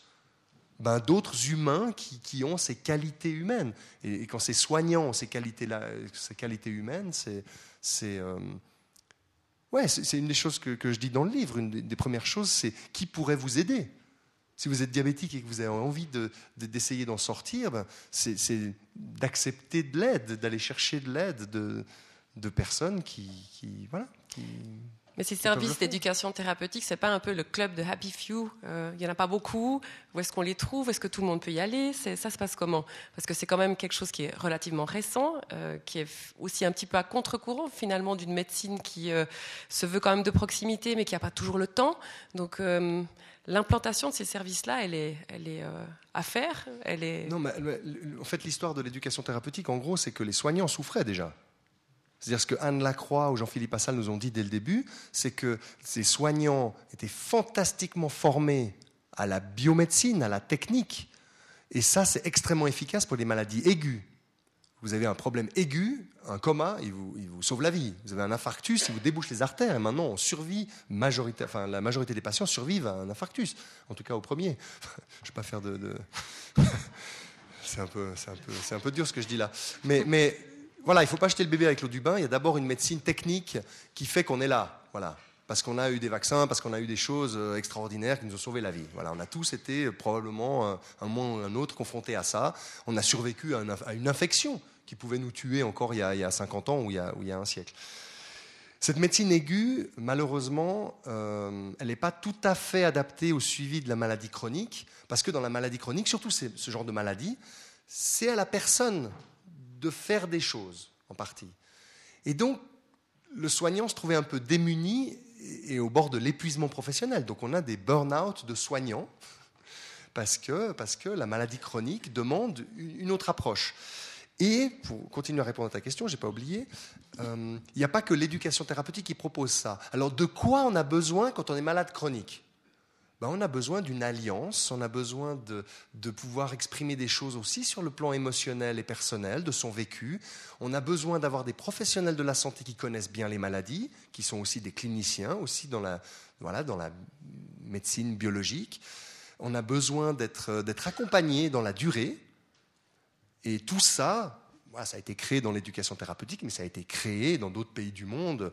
Enfin, j'ai encore lu quelque chose de l'ordre de la médecine ayurvédique. Euh, un médecin ayurvédique, je ne connais pas cette médecine indienne, mais où il disait, voilà, les personnes qui, ont, qui, sont en surpoids, qui ont eu un infarctus, il faut ben, un peu ce que je viens de décrire comme, ingrédient. Donc l'éducation thérapeutique, voilà, a quelques petites spécificités, comme le fait qu'il y a des fois un réel apprentissage de connaissances et de compétences C'est une des spécificités de l'éducation thérapeutique, mais c'est une, surtout c'est une des réponses à la grande problématique des maladies chroniques aujourd'hui, où il y a besoin que la personne soit un des acteurs, comme tu l'as dit avant, du cheminement. Je ne sais pas si je réponds complètement à la, question, c'est un, peu, un peu complexe. Euh, on n'est pas un groupe de happy few. Euh, ça a un sens, on a l'impression que ça a un sens ce qu'on fait et ce qu'on travaille. Et des, soignants viennent se former chez nous et on n'est de loin pas la seule équipe qui faisant de l'éducation thérapeutique parce que ça a été inventé, cette éducation thérapeutique, il y a 40 ans passés. Ouais, un peu plus même, euh, aux États-Unis, en Europe, au même temps. Euh, voilà, toutes ces équipes ont travaillé. Au Canada, ils ont beaucoup d'approches qui sont proches. Ils n'appelleront appelleront pas ça euh, éducation thérapeutique, ils appelleront ça autrement. Euh, et oui, ça redonne un sens aux soignants. Oui, les, soignants se, sentent mieux une fois qu'ils ont développé ces compétences-là. Ça correspond mieux aux, besoins des personnes suivies. Et comment est-ce qu'on fait pour atterrir chez vous finalement? Puisque c'est un service en soi, donc euh, j'imagine que tous les diabétiques de type 2 n'atterrissent pas forcément dans le service d'enseignement d'éducation thérapeutique. Non, et c'est pas la vocation d'un hôpital forcément de faire du suivi à long terme et de faire ça. Là, c'est des grands débats qui sont de l'ordre de la santé publique, qui sont moins mon, voilà, c'est, j'ai moins travaillé là-dedans. Mais c'est sûr que ben, le professeur André Grimaldi, avec qui j'ai un, petit peu échangé, pour, euh, qui m'a fait la, gentillesse de me faire la préface du livre, qui était, convaincu par l'éducation thérapeutique, parce que c'était un copain de Jean-Philippe Assal, il a connu un peu toute l'histoire, il l'a implanté lui-même à Paris dans son hôpital de la Pitié-Salpêtrière, lui il disait mais il y a trois médecines aujourd'hui. En gros, il y a une médecine pointue, euh, hospitalière, qui a besoin d'un plateau technique extrêmement complexe, soins intensifs, greffes, euh, des choses très complexes, des fractures, euh, effectivement des opérations complexes, etc., qui ont besoin d'un centre hospitalier. Et lui, il dit, si c'est une médecine industrielle qui est là-dedans, avec des modèles très efficaces, pourquoi pas Finalement, voilà. Mais c'est une des médecines. Il y a une autre médecine qui est la médecine tout venant, de la bobologie, de, l'infection urinaire, du vaccin, du rappel de vaccin, de choses comme ça. Et il y a une troisième médecine qui est vraiment clairement à créer, à inventer, qui est la médecine de la maladie chronique, qui n'a pas forcément sa place à l'hôpital, en dehors des problèmes aigus, et qui n'est pas non plus, qui est difficile à gérer par un praticien seul dans son cabinet. Donc qu'est-ce que ça va être? Des maisons de santé? Un réseau entre des médecins et des, soignants délocalisés, des gens qui vont au domicile des patients? Est-ce que c'est une médecine de la maladie chronique qui est, un peu à, inventer, à, créer? Ça, c'est de l'ordre des politiques publiques, c'est de l'ordre voilà, de, ce qui va être créé grâce aux réseaux, aux associations. Qu'est-ce que ça va être comme médecine de la maladie chronique? En tout cas, il y a un besoin. Alors le, besoin est indéniable, c'est sûr, vu le nombre euh, en augmentation de diabète de type 2. Maintenant, quand on écrit un livre sur guérir du diabète de type 2 et qu'on n'est pas médecin, on est reçu comment par, euh, par le monde médical? Bon, alors moi j'ai la chance de travailler au quotidien avec des médecins qui sont extraordinaires et puis euh, bah, ce que j'ai fait, en fait, le, cœur de mon métier, c'est un peu de la, médiation scientifique, c'est-à-dire d'aller un peu essayer de comprendre cette complexité et ces publications et bon, les premiers qui ont parlé de guérison du diabète de type 2, c'est des médecins. Je veux c'est eux qui m'ont enseigné ça à travers des publications, des écrits, des témoignages, des, publications très sérieuses, très solides. Euh, voilà, j'en ai donné quelques exemples, mais il y en a vraiment beaucoup. Donc euh, voilà, ça c'est une, des premières, une des premières réponses. Euh, tout seul, j'aurais rien fait. C'est sûr qu'on est une équipe, on est, je sais pas, six ou sept professions différentes, voire ouais, facilement avec pas seulement des médecins, mais aussi des psychologues, aussi des, personnes de grande expérience dans les sciences de l'éducation, dans la diététique, etc. Et c'est un travail d'équipe. C'est pas moi qui débarque et qui dit euh, écoutez, je suis le premier à vous dire ça. Euh, euh, vraiment pas. D'ailleurs, si on veut essayer de, guérir du diabète de type 2, ça va être quelque chose qui va comprendre la, la pharmaceutique, enfin, les médicaments et la clinique, c'est-à-dire les vrais cliniciens, que je ne suis pas, euh, l'éducation thérapeutique du patient, ou les choses qui ressemblent à ça, pour vraiment accompagner la personne à faire les changements. Euh, et puis l'environnement. On n'en parle pas beaucoup, mais, euh, voilà, on ne on contrôle pas tout à fait la production de nourriture, la distribution de nourriture et, voilà tout ce qui est en lien avec l'activité physique, etc. Donc voilà, et ce n'est pas que des médecins qui font des recherches comme ça. Je me suis senti à un moment donné légitime de, de, faire mon travail, qui était un peu un travail de, croisement de ces différents domaines, et des fois des, domaines comme ceux-là qui ne se parlaient pas toujours. En tout cas, rarement les trois. Donc là, on a mis un petit peu tout ça ensemble. Je pense que le moment est venu, peut-être, puisqu'on a stimulé votre réflexion. J'espère qu'on a stimulé aussi la vôtre. Euh, sans doute avez-vous des questions pour. Je vois déjà des mains qui se lèvent, c'est merveilleux. pour, euh, pour euh, Grégoire. Alors, on va peut-être attendre le micro pour vous qu'on vous entende bien, et puis on se fait un plaisir de répondre à vos questions. On va commencer par des applaudissements, si vous voulez bien.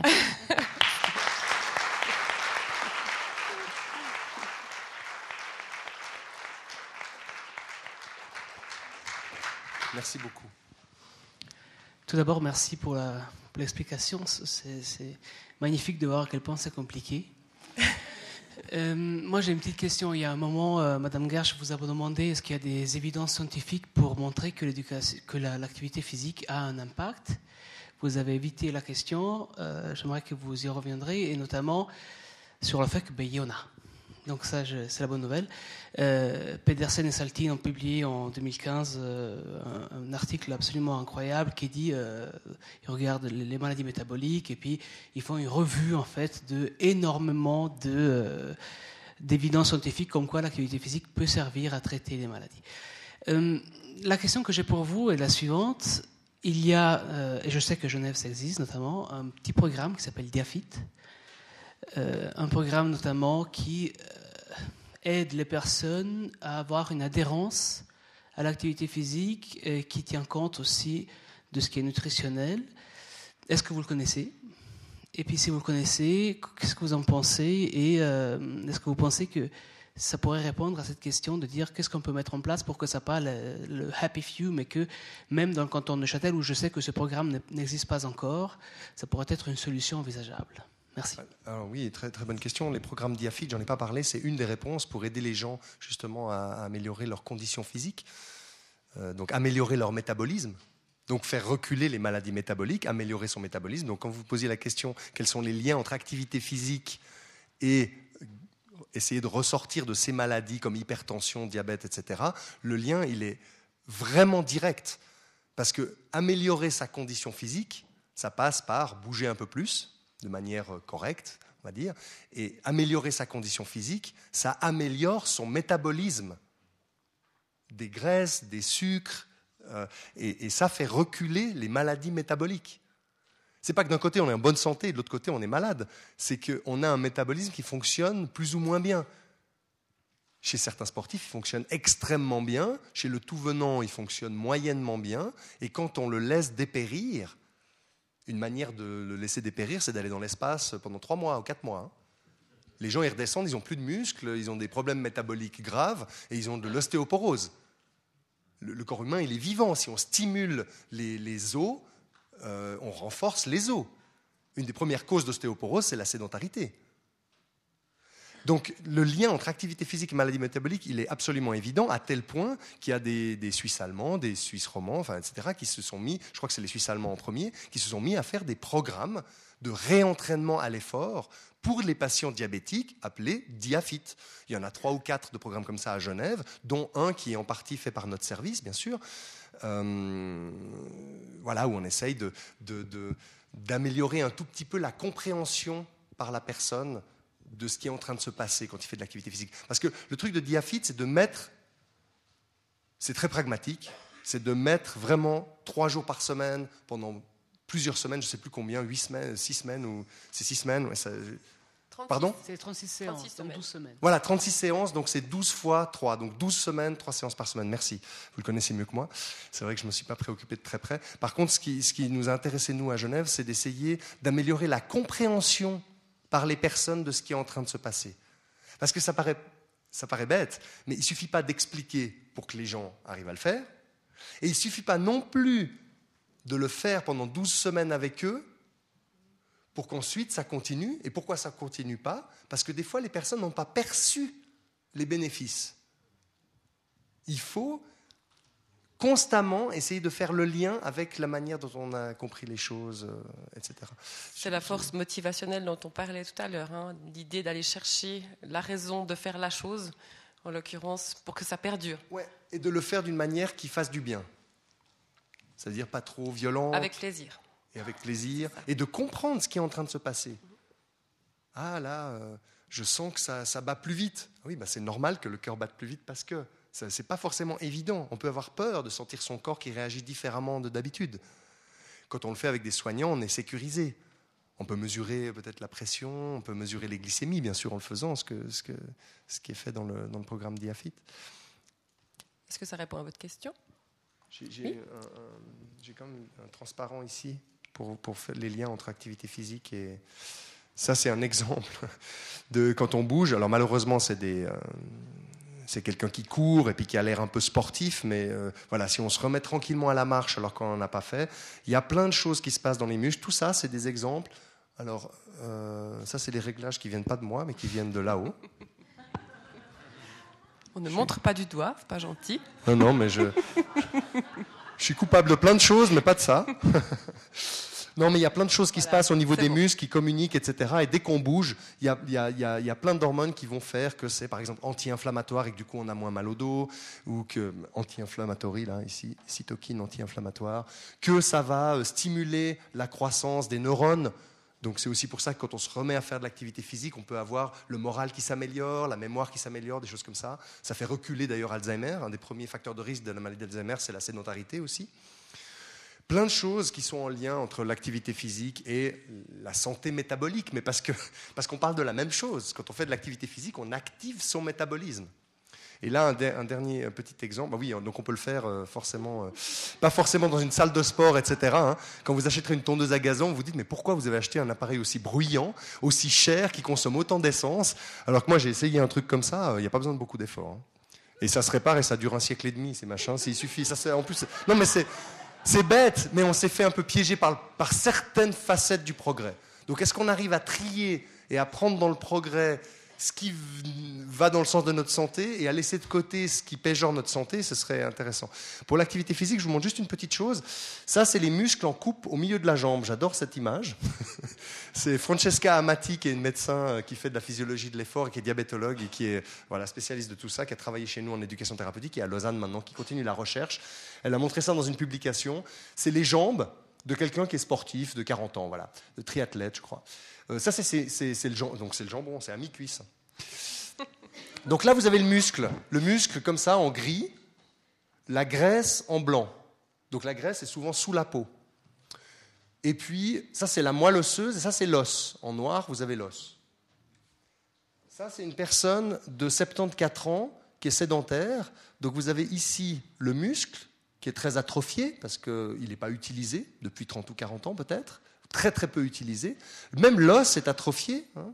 Euh, et puis l'épaisseur, dans le pantalon peut-être c'est les mêmes jambes, hein, on ne voit pas de l'extérieur. Mais, euh, pardon.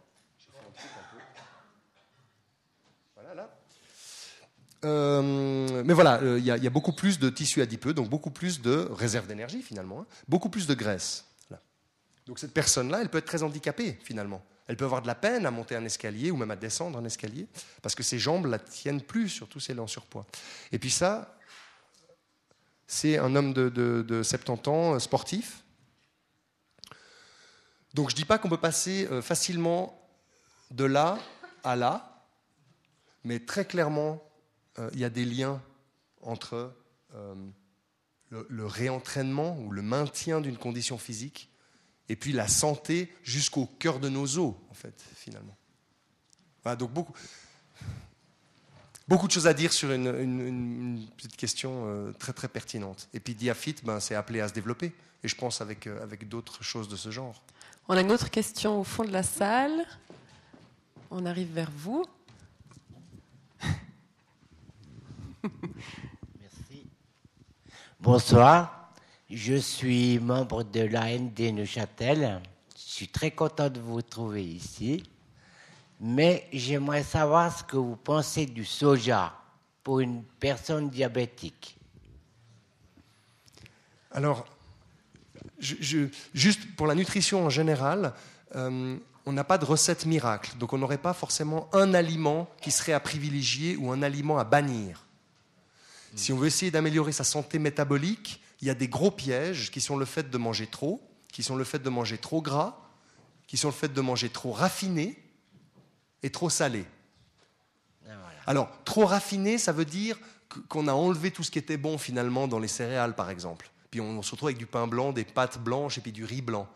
Et quand on mange de la nourriture très raffinée, les sucres deviennent plus rapides, ce qui n'est pas très bon.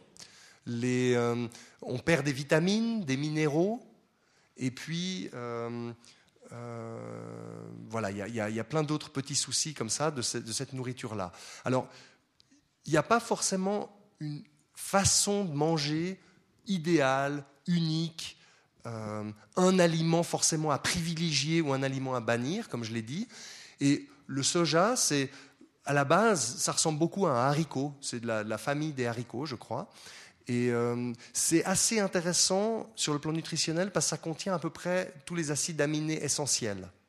Ça veut dire que le soja peut remplacer une viande ou un œuf Pas à tous les repas, parce que dans la viande ou dans les œufs, on va peut-être pouvoir trouver des choses intéressantes. Donc, on a vu peut-être des problématiques chez ceux qui mangeaient beaucoup, beaucoup, beaucoup de soja, parce que ça peut dérégler certaines choses au niveau hormonal. Ça fait des pseudo-hormones, et je ne vais pas rentrer dans le détail là-dedans. Mais le message principal autour de la nutrition, j'avais un petit, schéma ici, et je le retrouve assez vite, c'est d'essayer de quitter ce piège-là. Ah pardon, il faut encore réafficher. Voilà. Merci. Beaucoup, beaucoup pour la technique qui suit merveilleusement ce soir. C'était un confort exceptionnel. Et euh, voilà, il faut vraiment essayer de quitter ce genre de nutrition qui nous est amené un peu partout. Donc trop grasse, trop salé, trop raffiné. D'ailleurs, vous voyez les couleurs, c'est tout un peu jaune-brun. Ça, vous pouvez savoir tout de suite qu'il y a beaucoup de graisse euh, et, et ce n'est pas toujours des bonnes graisses. Euh, en tout cas, il y, a, beaucoup de graisses saturées qui peuvent nous piéger, d'huile de palme et des choses comme ça. La plupart de ces images-là, je les ai prises à la cafétéria de notre hôpital, hein, sauf, le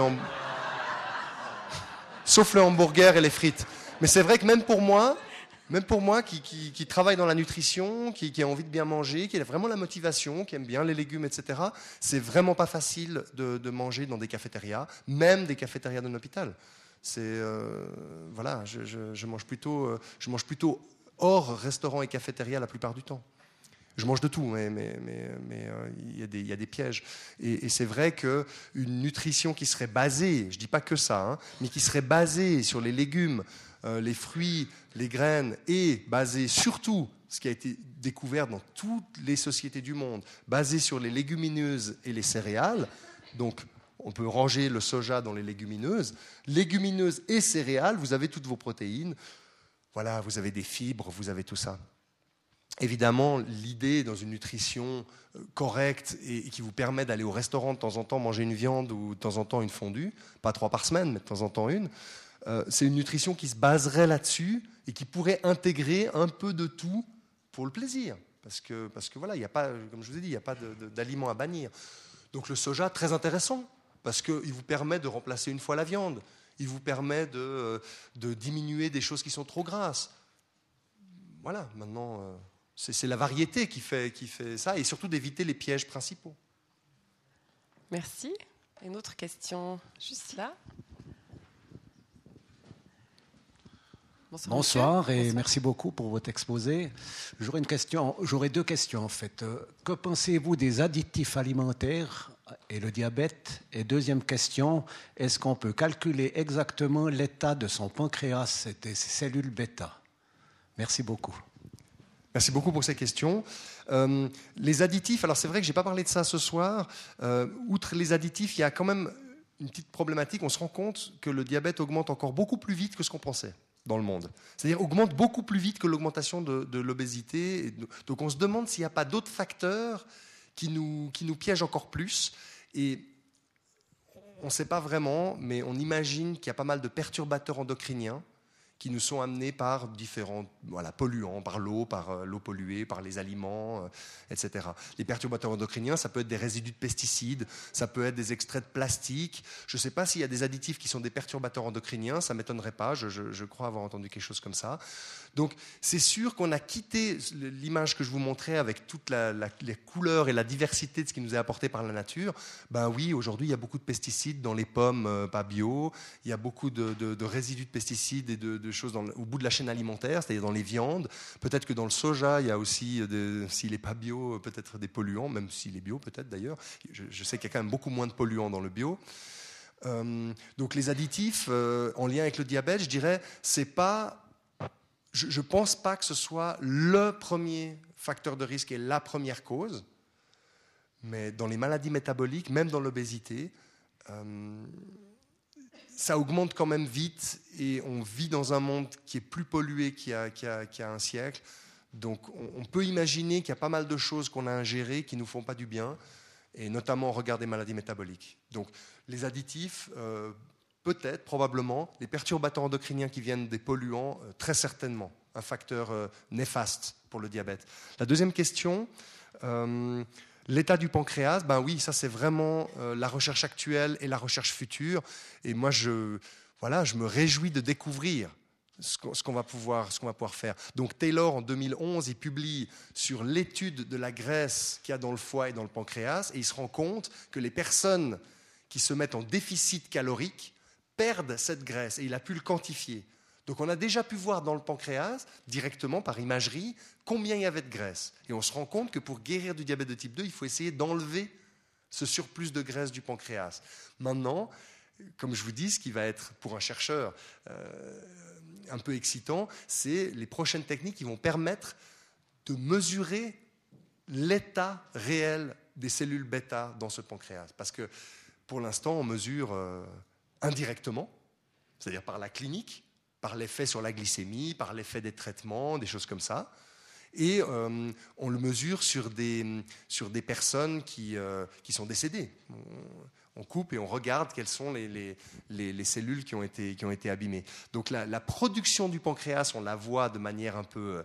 Euh, on peut mesurer la production d'insuline, mais on ne peut pas savoir jusqu'à preuve du contraire, ou voilà, je, vois des signes, donc peut-être que, je ne suis pas au courant des dernières avancées, mais à, ma connaissance, on n'arrive pas encore à savoir de manière non invasive euh, combien il vous reste de cellules bêta euh, qui produisent de l'insuline, qui en produisent l'insuline euh, un peu inefficace, et surtout celles qui se sont mises en sommeil, et surtout la capacité du pancréas à reproduire un peu des nouvelles cellules bêta. Donc je, pense qu'il y a beaucoup de choses encore à découvrir là. Et, le pancréas, pour l'instant, c'est encore un peu une boîte noire. Mais pourquoi? Parce que c'est très peu. C'est 1% du pancréas qui produit l'insuline. Le pancréas, c'est un, organe qui produit euh, trois ou quatre autres hormones. Est-ce que par rapport à cette optique euh, des médecines naturelles telles que la médecine chinoise qui travaille euh, sur les énergies mais sur aussi les, méridiens, sur, euh, travaille beaucoup sur ces organes du foie, du pancréas, l'ostéopathie, enfin, est-ce que ces, médecines-là pourraient amener un regard complémentaire à toute l'équipe qui, qui, suit les, diabétiques de type 2 Alors, je pense que c'est des médecines qui sont tellement riches que, je ne pourrais pas parler en leur nom, donc il faudrait, faudrait leur demander. Les, seules choses que j'ai vues, c'est... Euh, et que j'ai comprises, parce qu'il faut être assez clair, je n'ai pas les outils pour analyser ces médecines-là, c'est énorme, mais c'est que dans le monde entier, on s'est rendu compte qu'il y a certaines nourritures qui nous piègent et que la sédentarité nous piège. C'est-à-dire que j'ai entendu voilà, des médecins de médecine traditionnelle chinoise ou, ou, indienne, comme je l'ai mentionné avant, qui proposent aux personnes d'essayer de réfléchir sur leur mode de vie, sur ce qui leur fait vraiment plaisir, sur le fait de rebouger, sur qu'est-ce qui va faire qu'ils sortent d'une dépression ou de troubles de comportement alimentaire. Ça, c'est un peu universel et toutes les médecines se sont euh, attachées à ça. Maintenant, les statines pour faire baisser le cholestérol, c'était inventé en Chine, on a des traces d'il y a plus de 1000 ans. Hein, dans les racines, de, dans les levures de riz rouge, etc. On a extrait ça, on a amélioré ces molécules, on, en a fait plusieurs et on les a, on les a brevetées et vendues dans, nos pays. Mais il y a des, la pharmacopée traditionnelle, notamment en Chine et en Inde, qui est extrêmement riche. Il y a des choses qui ont été voilà, euh, améliorées à l'occidental ou simplifiées et on a perdu des choses au passage, je ne sais pas. Mais c'est un sujet beaucoup trop vaste et je n'ai pas l'expertise pour ça. Tout ce que je sais, en gros, je vous l'ai dit dans ces, dans ces trois phrases. on a encore le temps pour une ou deux questions. Monsieur, ici. Oui, excusez-moi, mais j'ai essayé le régime calorifique sous contrôle médical. J'ai fait trois ans de Weight Watcher avec des résultats. Euh, je suis parti en Inde, j'ai fait plusieurs cures en médecine ayurvédique. Euh, ce qui est désespérant, c'est de pouvoir conserver la motivation. J'ai fait de l'exercice physique, j'ai fait du fitness, mais conserver la motivation, et ça personne n'en parle, faire un régime pendant 12 semaines, c'est bien, je peux, mais il faudrait pouvoir changer les habitudes. Et ça, vous n'en avez pas parlé. Alors c'est ma question. Ouais, c'est, merci pour la question. C'est intéressant que j'en ai pas parlé parce qu'on a, on a beaucoup travaillé sur, euh, sur la motivation. On a même publié un livre il y a quelques années qui s'appelle Comment motiver le patient à changer. Il s'adressait aux soignants. Et, euh, mais, mais tout, tout, ce dont on a parlé ce soir en filigrane, il y a l'histoire. Quand on parle d'aider la personne à essayer de changer des choses dans le plaisir, etc., on parle de qu'est-ce qui va pouvoir lui permettre de garder la motivation dans la durée, de retrouver. Mais avant ça, c'est vraiment des choses de l'ordre de peut-être d'accepter notre condition d'humain. on, a, pas mal travaillé avec des, personnes d'une grande sagesse qui nous ont supervisés, qui nous ont dit attention, on n'est pas dans une médecine de la toute-puissance, on n'est pas dans euh, prendre les, inconvénients de la médecine aiguë puis les, mettre dans la, médecine de, la maladie chronique. Quand on a une maladie chronique, il y a des hauts et des bas, il y a des potentialités d'en sortir ou pas. Euh, il y, a, énormément de choses, et quand on pense aux diabétiques de type 1, ce n'est pas guérissable comme maladie, ou alors on est greffé, mais ça, a d'autres conséquences. Euh, qu'est-ce que ça veut dire de garder le désir de vivre, le désir d'aller vers l'autre, le désir de se soigner, de prendre soin de soi, alors que notre santé euh, est dégradée. Mais ça, c'est le lot de, nous tous à un moment donné ou à un autre dans notre vie. Et, des personnes qui travaillent avec nous, comme euh, on a la chance vraiment de bénéficier, d'avoir bénéficié pendant des années du soutien d'Alexandre Jolien, qui, nous a fait toucher du doigt que justement, on n'est pas dans une sorte de machine qu'on pourrait régler.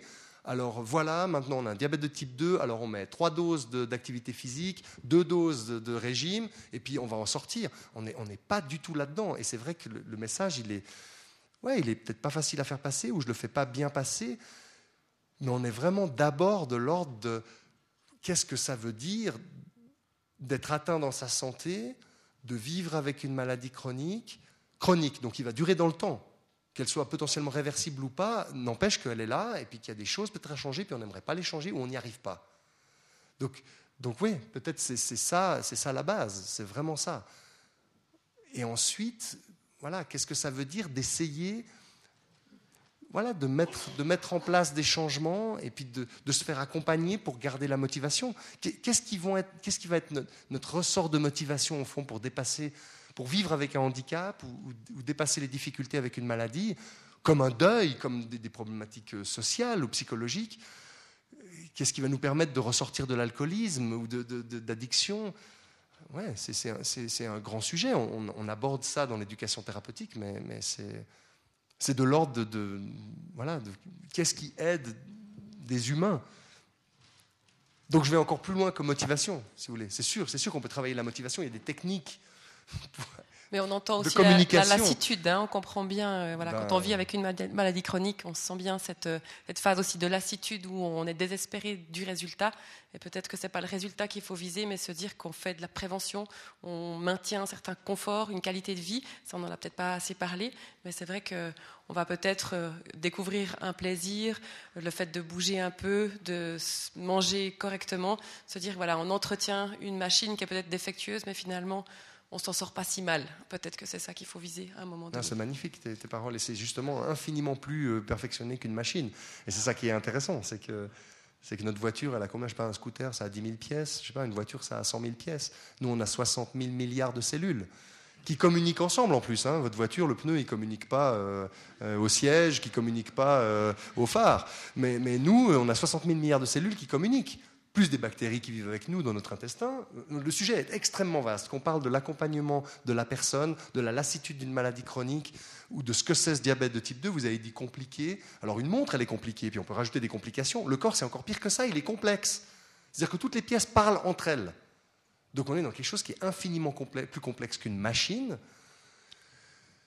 Et puis, euh, oui, je sais pas, la vie est une longue maladie qui finit mal, c'est ça? Non, mais c'est le lot de... Enfin, voilà, c'est... Est-ce que c'est on a, on a dit pas mal de choses positives. Est-ce que ça doit être le mot de la fin Non. Je suis pas sûre. Est-ce que je on peux a une dernière Encore question une dernière question. Une dernière question. J'aimerais juste intervenir par rapport à deux questions de Sophie qui a demandé qu'est-ce qu'on peut, comment vous avez été reçu ce bouquin par, par les médecins? Comme je suis diabétologue, je crois que je suis bien placé pour le savoir. Je me suis dit mais qu'est-ce qui va se passer? Parce que est-ce qu'il va arriver avec des solutions simples en problèmes complexes et puis en fait, je suis très content de ce que vous avez dit parce que le diabète de type 2, c'est vraiment une maladie complexe. Et ce que je, reviens, vous l'avez dit dans votre bouquin également, la première chose à savoir, c'est que ce n'est pas totalement de votre faute. Vraisemblablement que les diabétiques de type 2 sont des descendants des survivants des, des famines du Moyen Âge. Et vous êtes génétiquement programmés pour garder dans les périodes d'abondance stockées et dans les périodes de famine mal dépensées. Et ça, c'est quelque chose qui devrait un petit peu vous déculpabiliser, parce qu'il n'y a pas d'IACA, et ce que je remercie beaucoup, c'est il n'a pas dit IACA. Hein. Moi, je vous donne une solution pour vous guérir du diabète, IACA. Non, il n'y a pas d'IACA. Donc, par rapport à la question que vous avez posée par rapport à Diafit à Neuchâtel, je fais de la diabétologie depuis 30 ans. Excusez-moi. Je fais de la diabétologie depuis 30 ans. On travaille beaucoup en collaboration avec les infirmières qui sont les infirmières en diabéto. Il y a Nomade maintenant qui travaille aussi. C'est vrai que c'est difficile parce qu'on n'a pas de structure unifiée et universitaire comme à Lausanne, euh, mais ils ont maintenant, au canton de Vaud, ils ont tout un programme cantonal qui a été mis sur pied.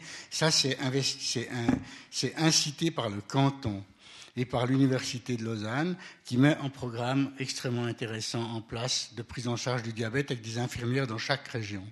Donc, demandez au canton d'intervenir, de, mettre sur place Diafit. On est tous partants. Toutes les infirmières en diabéto ici, tous les médecins qui sont ici sont partants pour faire du Diafit. Mais on n'a pas le moyen. Voilà ce que je voulais vous dire simplement pour deux petites euh, spécificités, spécifications neuchâteloises. On ne parlera pas de la santé. Non, bah non. C'est toujours pas la note positive. Non, Sophie, sauve-nous.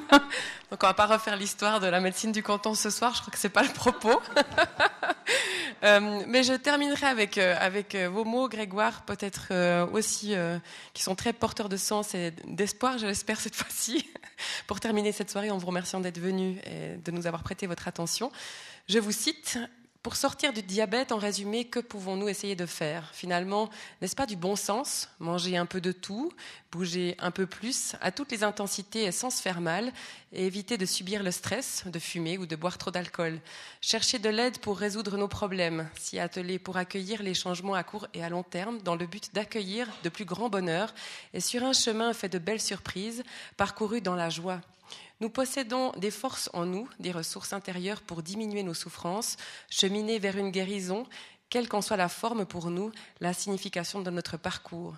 Et si guérir, entre guillemets, signifiait aussi apprendre à vivre plus heureux? Alors, à bon entendeur, à vous. Cette euh, conférence est terminée. Je vous remercie de l'avoir suivie. Vous pouvez retrouver le livre de Grégoire euh, en vente dont euh, les bénéfices sont reversés à l'association des diabétiques, c'est juste, je ne dis pas de bêtises, à la sortie, si le livre vous intéresse. Et puis, ben, nous sommes là, Grégoire est là pour euh, répondre peut-être à des questions encore autour d'un verre, dans le bar, juste à côté. Elle a tout fait, c'est parfait. Merci à vous deux, vraiment beaucoup, et merci à vous tous d'avoir participé. Merci à vous tous, merci infiniment.